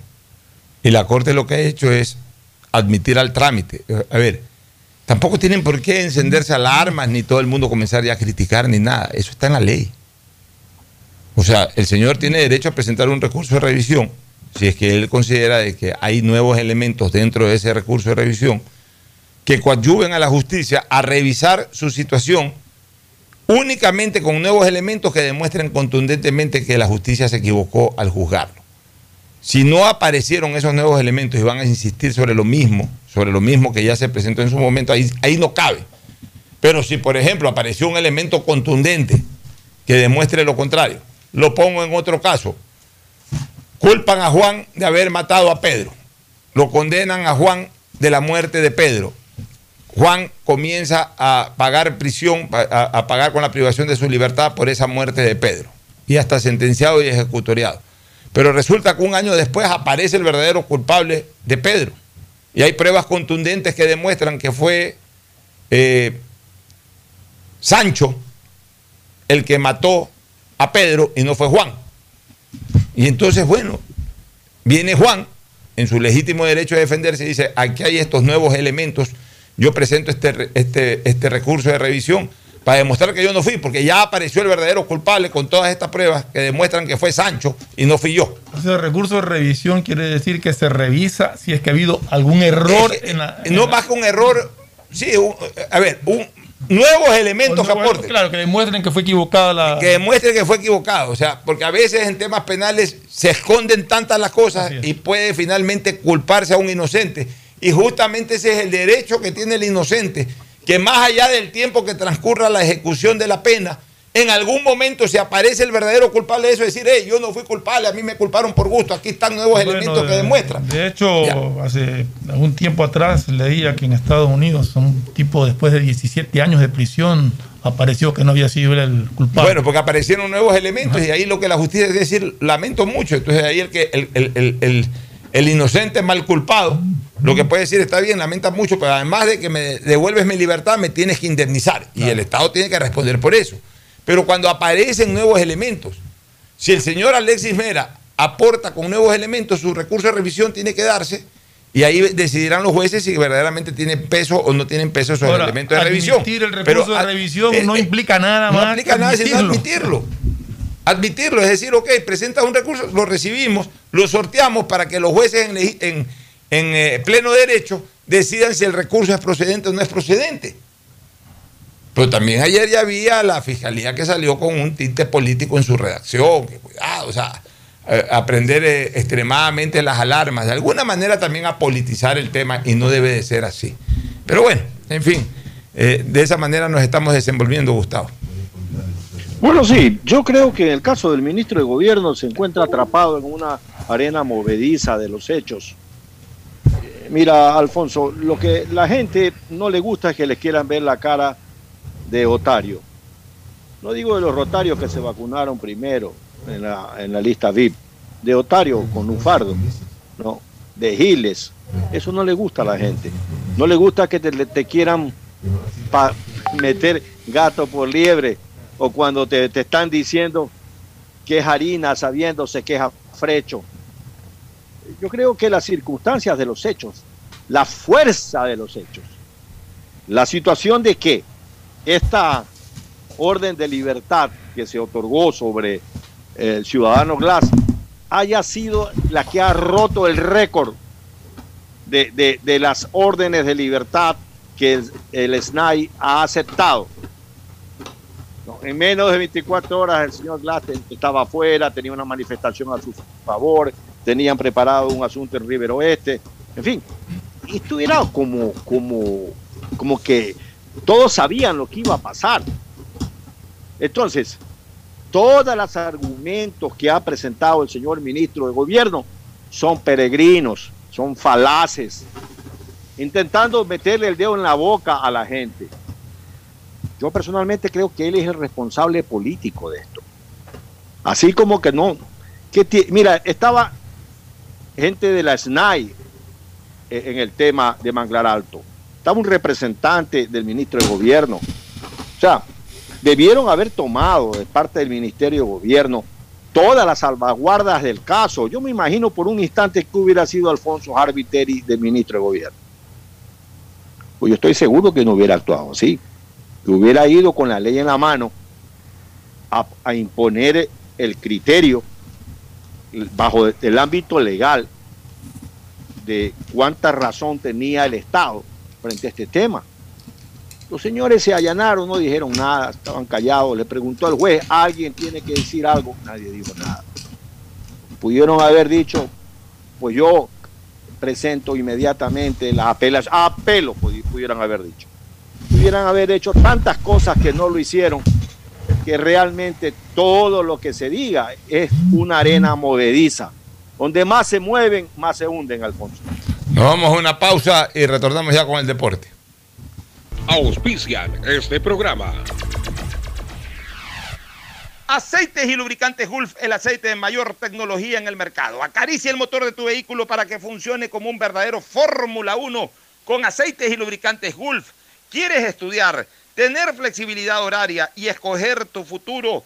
En la Universidad Católica Santiago de Guayaquil trabajamos para el progreso en la educación, ofreciendo cada día la mejor calidad y para ello estamos a un clic de distancia. Escoge la carrera de tu vocación. Puede ser marketing, administración de empresas, emprendimiento e innovación social, turismo, contabilidad y auditoría, trabajo social y también derecho. Consulta en nuestra página web mayor información y esquemas de admisión. Universidad Católica Santiago de Guayaquil, formando siempre líderes. Claro, te regala hasta la mitad del precio en tu nuevo smartphone. Compra el Samsung S21 FE con el 50% de descuento en un plan de 40 gigas. O el Xiaomi Redmi 10 con el 25% de descuento en un plan de 23 gigas. Pide tu nuevo smartphone a mitad de precio en los centros de atención a clientes de Claro. Más información en claro.com.es. En Banco Guayaquil no solo te estamos escuchando, estamos trabajando permanentemente para hacer cada una de tus sugerencias. Porque lo mejor de pensar menos como banco y más como tú es que lo estamos haciendo juntos. Banco Guayaquil, primero tú. El progreso y bienestar para ti y tu familia van porque van, van porque van. La Prefectura del Guayas, con el municipio de Guayaquil, trabajamos por miles de familias en el sector de Nueva Prosperina, con la reconformación de vías e instalación de tuberías de drenaje de aguas lluvias en más de 50 caminos internos. Las cooperativas beneficiadas son Cooperativa Las Cañas, Cooperativa Valerio Estacio Bloque 2, Bloque 3, Bloque 4 y Bloque 5. Las obras en Guayaquil. Van porque van, van porque van. Prefectura del Guayas, Susana González, prefecta. Hello, soy George Washington, el apuesto hombre del billete de un dólar. Tengo un mensaje para ti. Estas vacaciones dale un descanso al dinero en efectivo y utiliza Pacificard. Visita Little Mountain, digo, montañita, y disfruta del sol, la brisa del mar y el agüita de coco. Porque con Pacificard todos nos merecemos unas vacaciones, hasta el dinero en efectivo. Difiere tus consumos con Pacificar. Aprovecha dos meses de gracia y participa en el sorteo de órdenes de hospedaje. Pacificar, historias que vivir. Banco del Pacífico. Thank you, Pacificard. Si estás en tu auto, seguro sigues tarareando esa canción de na, na, na, na, na, na, o preguntándote qué comerás al llegar a casa. Nosotros también. Aprovecha este momento y ponte al día en tu matrícula vehicular con Pacificard. Parquea, ingresa a tu banca virtual y difiere tu pago hasta 12 meses con intereses. O sigue largo y paga en efectivo en tu banco aquí más cercano o nuestras ventanillas. Si eres empresa, podrás pagar con débito tu cuenta en nuestro Cash Management. Solo tu banco banco tiene todas las opciones que necesitas para darle luz verde a tus paseos con tu matrícula vehicular al día. Banco del Pacífico. Estamos en la hora del pocho. En la hora del pocho presentamos Deportes, Deportes.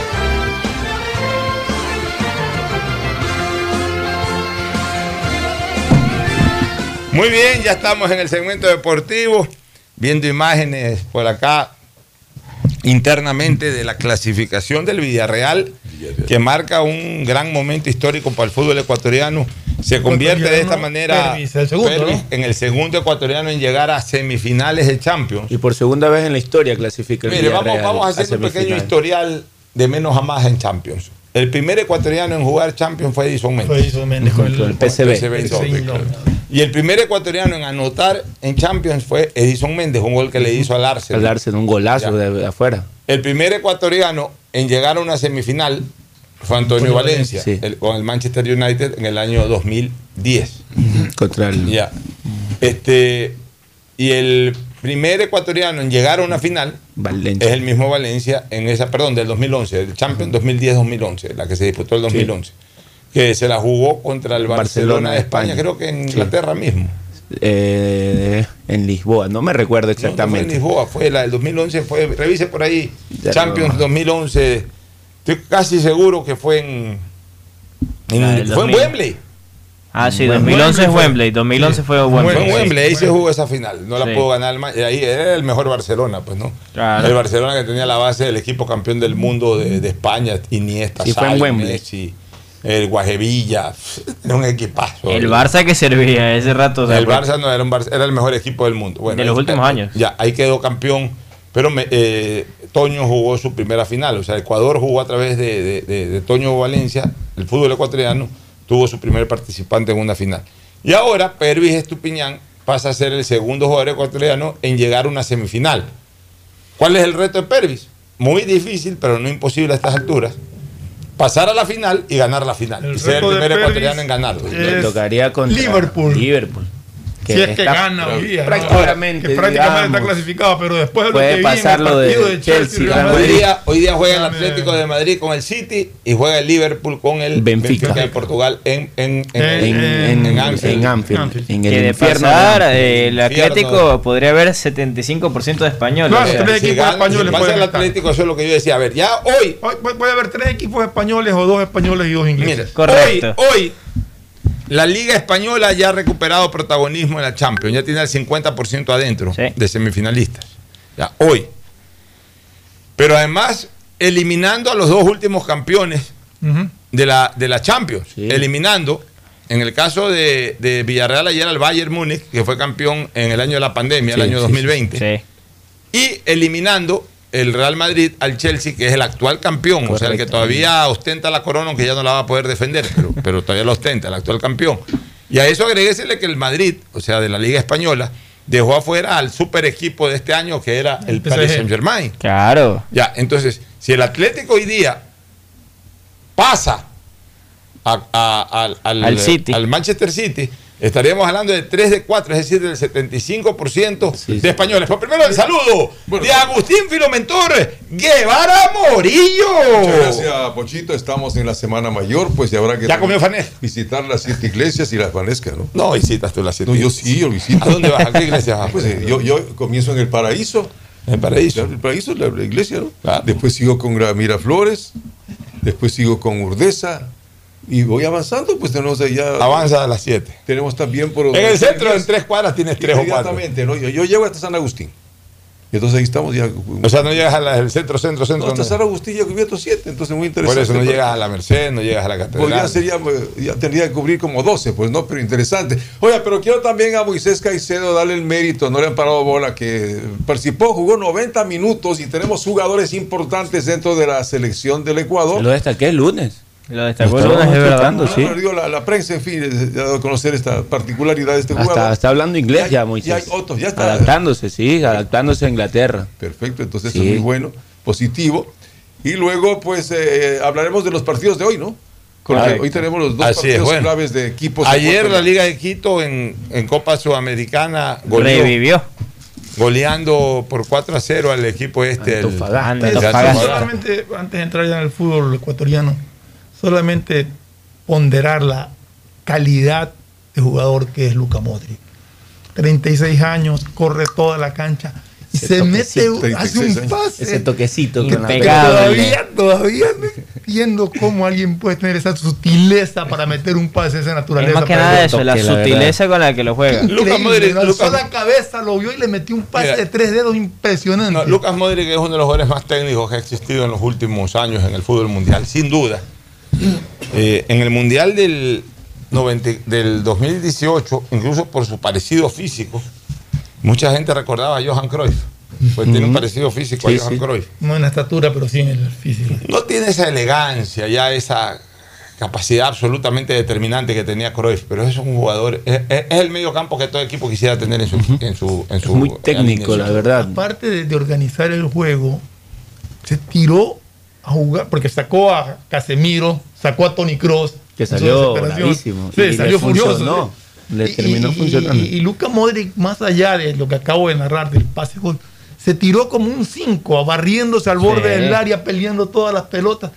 Realmente un jugador de 36 años que tiene esa entrega y que tiene todavía Yo ese diría, estado físico mira, impresionante. yo diría es el Xavi e Iniesta del Real Madrid de esta época. Sí, sí. Para pero un con- Real Madrid con un viene a poquito- ser como pero eso. con un poquito más de sacrificio que porque como acaba de decirlo Fernando se tiraba también un poco para atrás a marcar Xavi y Iniesta marcaban menos Sí, igual ayudaban a marcar Sí, sí, pero, no, no, no. pero la, la especialidad de ellos era la generación de juego por ende también llegaban más que Lucas Modric tenían, tenían más goles que Lucas Modric pero así mismo son los volantes que uno quiere tener los Sí. volantes que tengan una visión de juego pero tan clara que en los pies de esos jugadores se maneje todo se maneje todo o sea, Lucas Modric, eh, eh, yo creo que hay dos jugadores. Para mí 90% es el pase, el, el Pase. pase gol. O sea, el gol es 90% del pase de Modric. Yo creo que, yo creo que hay dos jugadores que, que a la par con, o paralelamente en este caso a, a- a Cristiano Ronaldo, son parte fundamental de, este, de, de estas... Generación de- del de- Madrid. yo diría de esta década brillante del Real Madrid, porque todavía estamos dentro de una década, desde el primer título que ganó el Madrid, que fue en el 14. Ahora todavía estamos dentro de esa década, sobre todo si el Madrid es capaz de ganar una nueva corona. Hay tres jugadores, dos de ellos paralelos a Cristiano Ronaldo, en, en- en menor dimensión, pero tan importantes como Cristiano Ronaldo. El uno es Benzema, el gato, y el otro es Lucas Modric. Y sin descartar en su momento aquel Ornavas y actualmente También. a Courtois. A Courtois Han tenido y- candados y- en- y al inicio de Casillas todo a también. Casillas. Y, Han tenido candados en el arco. Y no, pues hasta Ramos cuando salvó lo del minuto 90 dos veces contra el Atlético. El cambio de la defensa completa que ha tenido en los últimos 10 años también, eso va Que mucho. ayer hasta le costó. Pareja de ¿A qué, hora, central. par- a qué hora el partido de Champions hoy? También, Igual, 14 misma- horas. Dos de las dos. 14 horas. Sí. Pero paralelo, simultáneo. Sí, sí, en simultáneo. En simultáneo. El Atlético los juegos en el estadio Es del- van- del Ma- de- en el estadio este En el- metropolitano de Madrid. Van con el, el Atlético de Madrid, Manchester City, 14 horas también el partido. Y en el estadio, en el Anfield, va con el Liverpool, Benfica. Si gana el Atlético de Madrid, se dará el duelo Real Madrid-Atlético de Madrid. El global, por ejemplo, en el Pero ya Liverpool. está definido eso. Sí, ya está Sí, definido. eso sí. Sí, claro, están definidas las llaves. Y después a las 5 lo vamos a Santos. O sea que si gana el Atlético con- de Madrid, España tiene un finalista. Tiene un finalista. Un finalista sí o sí. Este año la final es en. La, iba, iba a ser en, La cambiaron, en pues, Ucrania. claro. La cambiaron. Sí, No, porque- claro, iba a ser en Ucrania. Iba a ser en Ucrania, sí, iba a ser en Ucrania y la cambiaron eh, por lo- los problemas que Claro. ¿A dónde Y va? ahora no tengo con Se van al. está. Saint-Denis de Francia. Ah, en el estadio San Denis. Yo soy padrino de ese estadio. Yo estuve en el bautizo de ese estadio. Ah, ¿sí? bueno, Cuando se inauguró ese estadio con el partido Francia-España en el año 98, enero del 98. Allí estuvimos presentes haciendo cobertura de la inauguración de ese estadio. Por eso me digo padrino. porque Claro, claro, está en bien. el del estadio. Bueno, este, en todo caso, pues se jugará ese partido. Y quedamos listos ya para hablar un poquito de los equipos locales. Mañana hay Sudamericana. Comentarle- Libertadores, Hoy pero- día también hay hoy- Sudamericana. Y hoy, hoy también hay Sudamericana. Católica. Y Consejo Claro, de Católica. Presidentes también. Ya, un dato. todo eso vamos a informar, pero luego de la pausa comercial. El siguiente es un espacio publicitario apto para todo público. Si estás en tu auto, seguro sigues tarareando esa canción de na, na, na, na, na, na, na, o preguntándote qué comerás al llegar a casa. Nosotros también. Aprovecha este momento y ponte al día en tu matrícula vehicular con Pacific Card. Parquea e ingresa a tu banca virtual y difiere tu pago hasta 12 meses con intereses. O sigue largo y paga en efectivo en tu banco aquí más cercano o nuestras ventanillas. Si eres empresa, podrás pagar con débito tu cuenta en nuestro Cash Management. Solo tu banco banco tiene todas las opciones que necesitas para darle luz verde a tus paseos con tu matrícula vehicular al día. Banco de Solo Pacific- en Claro tienes la libertad de usar tus gigas como tú quieras. Mira tus películas, navega en redes sociales y aprovecha todas tus app favoritas con tu plan de 17 gigas libres a solo 17 dólares. Cámbiate a Claro, la red con la mayor velocidad y cobertura. Conectados, podemos más. Más información en claro. Eso y bienestar para ti y tu familia. Va porque va, va porque va. La Prefectura del Guayas, con el municipio de Guayaquil, estamos trabajando por miles de beneficiados en Montesinei, en las cooperativas Voluntad de Dios, Talía Toral 1 y 2, Castellana y Tres Bocas. Se están ejecutando limpieza de canales, construcción de nuevas vías, colocación de tuberías de drenaje, además de relleno y reconformación de calles. Las obras en Guayaquil. Va porque va, va porque va. Prefectura del Guayas. Susana González, prefecta. En el gobierno del encuentro lo que se promete se cumple. Vacunamos a 9 millones de ecuatorianos en 100 días. Aumentamos el salario básico. Ahora podemos acceder a créditos hasta 30 años plazo con el 1% de interés. Y esto es solo el comienzo. Porque ese es el encuentro por el que votamos. Y hoy somos testigos de cómo se está cumpliendo. De cómo juntos lo estamos cumpliendo. Gobierno del encuentro. Juntos cumplimos. El mejor sabor guayaco en pollos a la brasa Barcelona, Sucre y Boyacá, Sucre y Pichincha, Vaquerizo Moreno el 9 de octubre, El Fortín en la Rotonda. Gran atención, los mejores precios y la venta de entradas para los partidos de Barcelona. El mejor sabor de la comida está en Pollos a la Brasa Barcelona. Por la sazón, por la buena atención y por lo que aquí se venden las entradas. Lo recomienda Ángel Encalada. Once camisetas y por dentro un corazón que late al son del grande y del pequeño guayaquileño. Si estás en tu auto, seguro sigues tarareando esa canción de na, na, na, na, na, na, o preguntándote qué comerás al llegar a casa. Nosotros también. Aprovecha este momento y ponte al día en tu matrícula vehicular con Pacific Card. Parquea e ingresa a tu banca virtual y difiere tu pago hasta 12 meses con intereses. O sigue largo y paga en efectivo en tu banco aquí más cercano o nuestras ventanillas. Si eres empresa, podrás pagar con débito tu cuenta en nuestro Cash Management. Solo tu banco banco tiene todas las opciones que necesitas para darle luz verde a tus paseos con tu matrícula vehicular al día. Banco El progreso y bienestar para ti y tu familia van porque van, van porque van. La Prefectura del Guayas, con el municipio de Guayaquil, transformamos las vidas de medio millón de guayaquileños de la parroquia Febres Cordero, con el asfaltado de 32 calles, entre las que están Gómez Rendón, desde Puente Patria hasta Avenida Domingo Norero en ambos sentidos, la calle Cuenca, Capitán Nájera, Medardo Ángel Silva, las calles 39 hasta la 43, las obras en Guayaquil. Van porque van. Prefectura del Guayas, Susana González, Nuevas prefecta. obras para Mapasingue, construcción de escalinatas, mantenimiento de veredas y pavimentación para mejorar la movilidad de todos los ciudadanos de este sector. La ciudad está cambiando. Porque tu bienestar siempre es primero. Alcaldía de El Guayaquil. progreso y bienestar para ti y tu familia van porque van, van porque van. La Prefectura del Guayas, con el municipio de Guayaquil. Trabajamos por miles de familias en el sector de Nueva Prosperina, con la reconformación de vías e instalación de tuberías de drenaje de aguas lluvias en más de 50 caminos internos. Las cooperativas beneficiadas son Cooperativa Las Cañas, Cooperativa Valerio Estacio Bloque 2, Bloque 3, Bloque 4 y Bloque 5. Las obras en Guayaquil. Van porque van, van porque van. Prefectura del Guayas, Susana González, Prefecta. Ecuagen, medicamentos genéricos de calidad y confianza a su alcance. Ecuagen, una oportunidad para la salud y la economía familiar. Consuma genéricos Ecuagen. Devolver sonrisas a niñas, niños y adultos con labio leporino o paladar fisurado es transformar las vidas de familias enteras. Y esa es nuestra prioridad. La Prefectura del Guayas, junto a Global Smile y el Hospital León Becerra, brinda atención médica integral a cientos de personas con labio leporino o paladar fisurado a través de operaciones gratuitas. Si conoces algún caso, contáctanos al 099-549-9150. Prefectura del Guayas. Hello, soy George Washington, el apuesto hombre del billete de un dólar. Tengo un mensaje para ti. Estas vacaciones dale un descanso al dinero en efectivo y utiliza Pacificar. Así podrás visitar bathrooms, digo baños, y disfruta del rafting, el canopy y, obviously, la melcocha.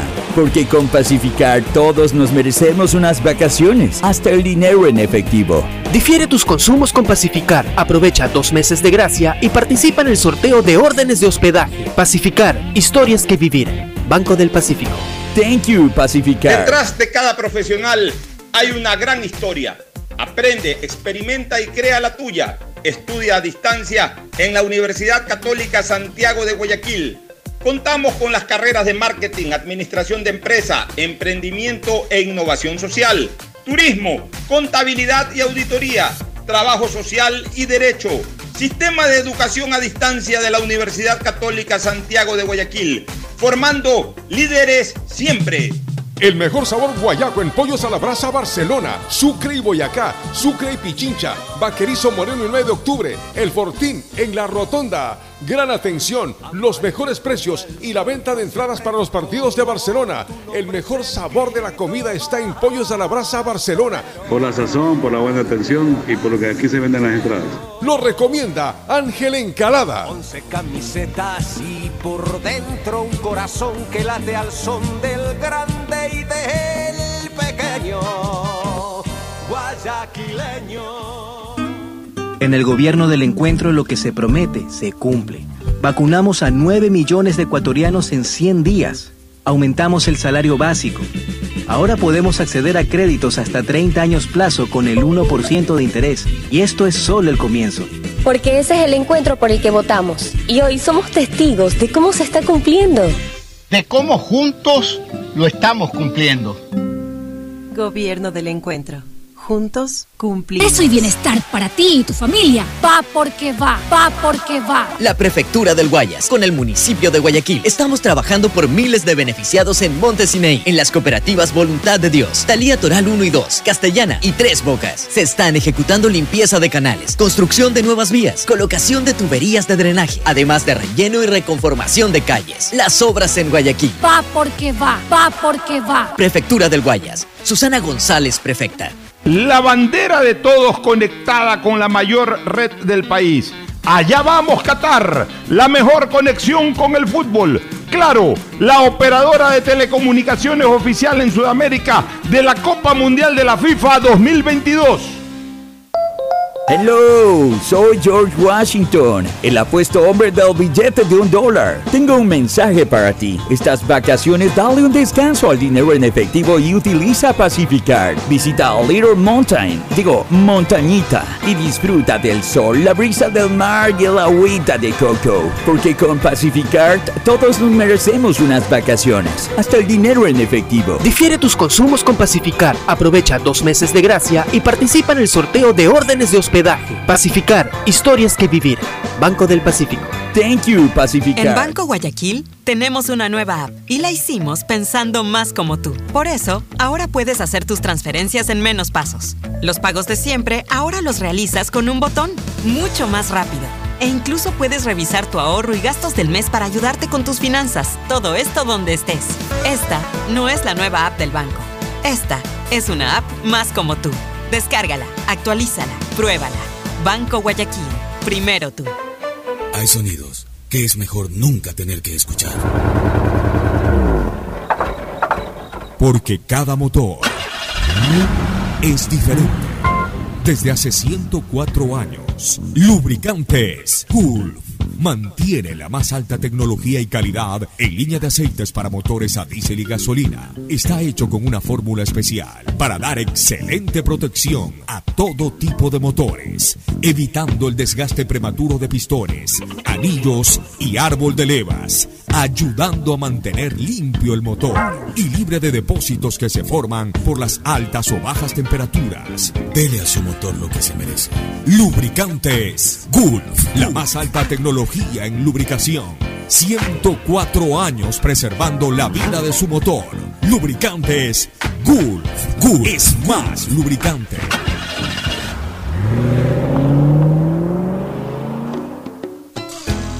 Fin del espacio publicitario. Usted está escuchando un programa de opinión, categoría O, apto para todo público. Muy bien, regresamos con los partidos de hoy de Copa Libertadores y Sudamericana. No, la Sudamericana. Vila Belmiro es del estadio de Santos, ¿no? Entonces, Correcto. ¿el partido está señalado para las 5?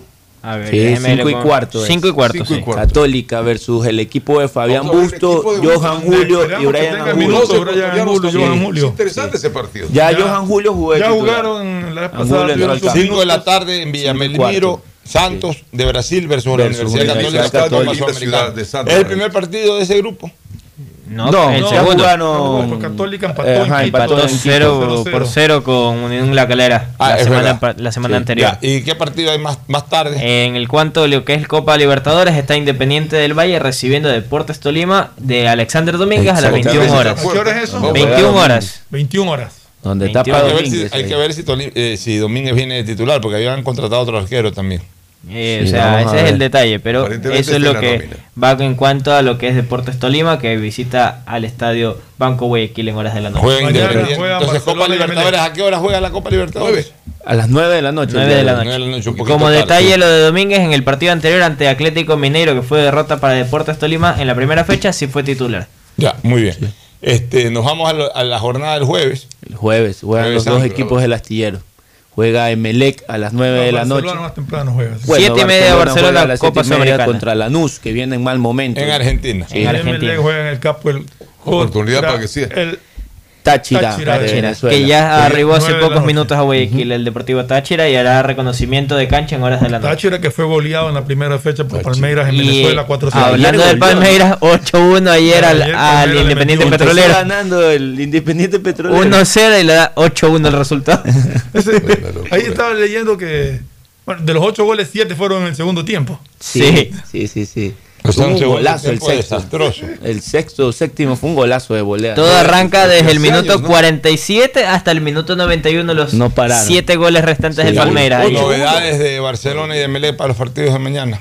Bueno, de Barcelona le cuento que viajó Emanuel Martínez junto con Leonardo Sousa, pero no es confirmado de que ellos eh, vayan a formar parte de la lista de, de convocados para estar en cancha. Los llevan por por, eh, por estar con la cerca recuperación. del, del grupo. ¿Mm?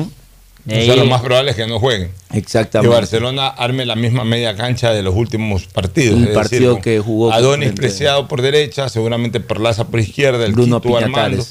Y atrás Bruno Piñatares con Carcelén. Ese sería, Exactamente, ese se sería el medio campo y el amarillo. loco. En la defensa, pues Velasco reemplazaría a Castillo. a Castillo. El resto de la defensa igual, Sosa, Sosa, Rodríguez, Rodríguez y, y y Leonel Quiñones. Quiñones, que ha mejorado Sí, bastante sí, en sí, estos sí. últimos Sí, partidos. ha tenido dos partidos. En el arco volvería Burray y Mastriani, que hace goles. hace Mastriani, goles. Mastriani hace goles. Mastriani eh, ahí, está haciendo goles. O Es como tiene- Quiroga en Emelec también que se sí, como Quiroga Como hace Quiroga en goles. Esa es la función del 9, hacer goles. Que le pongan el centro y hagan el gol, se acabó. o Y de Melec, eh, bueno, ya lo que único confirmado es lo de Marcos Caicedo, que al final sí tuvo esta lesión de, de de- rodilla, de, ligamentos. Él había descartado, hecho, él incluso hasta se enojó cuando circuló esta noticia. Lo que no sé si es que es eh, la lesión de ahora o es la que ya se venía conversando. Ligamento posterior cruzado, Sí. tengo entendido que tiene. Bueno, Eh, en, la- en- en la- el tema, en el tema de Barcelona con Lanús, visita Lanús, primera vez que va a haber este choque a nivel de torneos internacionales con Lanús. Pero Barcelona últimamente en Argentina, digamos que le ha ido bien o relativamente bien. Los dos últimos pasos de Barcelona por Argentina fueron la, en, en la Copa Libertadores pasada, eh, empató con Boca en la bombonera y Sí. después en octavos de final perdió por el mínimo score con Vélez Arfield, perdió 1 a 0. Y antes Barcelona había visitado también Argentina a Estudiantes de La Plata en la Copa del 2017 y ganó. Le, le ganó. Le ganó 2 a 0. O sea, Gol del colombiano, es un colombiano Mena. que es Mena y el otro gol fue Nahuel Pan. Nahuel Pan. Este, o sea, Barcelona últimamente en Argentina no- le ha ido bastante bien. A Emelec con los venezolanos tiene que tener cuidado porque estaba viendo una estadística que mm, Los de memoria mal. la tengo. Porque, eh, no, Los dos mal con los hay, venezolanos. hay- hay- hay muchos eh, reveses contra los venezolanos, pero ayer estaba viendo que, que tiene la misma cantidad de puntos y la misma cantidad de goles recibidos en los enfrentamientos con los venezolanos. O sea que hay paridad total, con- no con el Táchira, sino con general, todos los equipos venezolanos. Eh, ha ganado los mismos puntos que ha perdido en este caso y ha recibido exactamente los mismos goles que ha recibido. O sea, ha anotado los mismos goles que ha recibido. No será tan fácil entonces para o sea, Emelec. eh, para, para Emelec los rivales venezolanos siempre han sido du- duros huesos de roer. Por tanto, tienen que tener cuidado, aunque yo creo que Emelec mañana no va a tener problemas en vencer al Emelec tiene que aprovechar porque le toca dos partidos seguidos en casa, ¿no? En Libertadores. Sí, yo, yo creo que. Después le toca con Palmeiras. Sí, sí. Palmeiras en casa. Bueno, pues que venga Palmeiras, pues Emelec ya ha jugado con Cruzeiro, Emelec ya ha jugado con Flamengo, Flamengo. Claro, eh, Flamengo. los ha hecho sufrir a ambos. En el caso de Cruzeiro lo eliminó, en el caso de Flamengo, Sí, cuando fue campeón de, de América, Flamengo previamente con Emelec perdió por, ganó por penales en octavos de final. Lo, lo que preocupa es el nivel que está mostrando Emelec en, Partido a en, partido. en los últimos partidos. O sea, realmente es un nivel bastante. Y hoy en la tarde definen el, el 11 que plantearía mañana a las 21 horas. Vamos a ver qué novedades trae. Así es, bueno, nos vamos a una recomendación final y luego al cierre. Auspician este programa. Aceites y lubricantes Gulf, el aceite de mayor tecnología en el mercado. Acaricia el motor de tu vehículo para que funcione como un verdadero Fórmula 1 con aceites y lubricantes Gulf. ¿Quieres estudiar, tener flexibilidad horaria y escoger tu futuro? En la Universidad Católica Santiago de Guayaquil trabajamos para el progreso en educación, ofreciendo cada día la mejor calidad y para ello estamos a un clic de distancia. Escoge la carrera de tu vocación. Puede ser marketing, administración de empresas, emprendimiento e innovación social, turismo, contabilidad y auditoría, trabajo social y también derecho. Consulta en nuestra página web mayor información y esquemas de admisión. Universidad Católica Santiago de Guayaquil, formando siempre líderes. La bandera de todos conectada con la mayor red del país. Allá vamos, Qatar, la mejor conexión con el fútbol. Claro, la operadora de telecomunicaciones oficial en Sudamérica de la Copa Mundial de la FIFA 2022. En Banco Guayaquil no solo te estamos escuchando, estamos trabajando permanentemente para hacer cada una de tus sugerencias, porque lo mejor de pensar menos como banco y más como tú es que lo estamos haciendo juntos. Banco Guayaquil, primero tú. El progreso y bienestar para ti y tu familia va porque va, va porque va. La Prefectura del Guayas, con el municipio de Guayaquil, estamos trabajando por miles de beneficiados en Montesineí, en las cooperativas Voluntad de Dios, Talía Toral 1 y 2, Castellana y Tres Bocas. Se están ejecutando limpieza de canales, construcción de nuevas vías, colocación de tuberías de drenaje, además de relleno y reconformación de calles. Las obras en Guayaquil. Va porque va, va porque va. Prefectura del Guayas. Susana González, prefecta.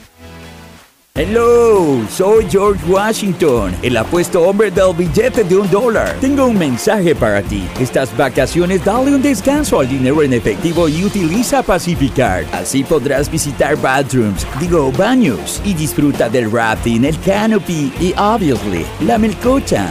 Porque con Pacificard todos nos merecemos unas vacaciones, hasta el dinero en efectivo. Difiere tus consumos con Pacificar. Aprovecha dos meses de gracia y participa en el sorteo de órdenes de hospedaje. Pacificar, historias que vivir.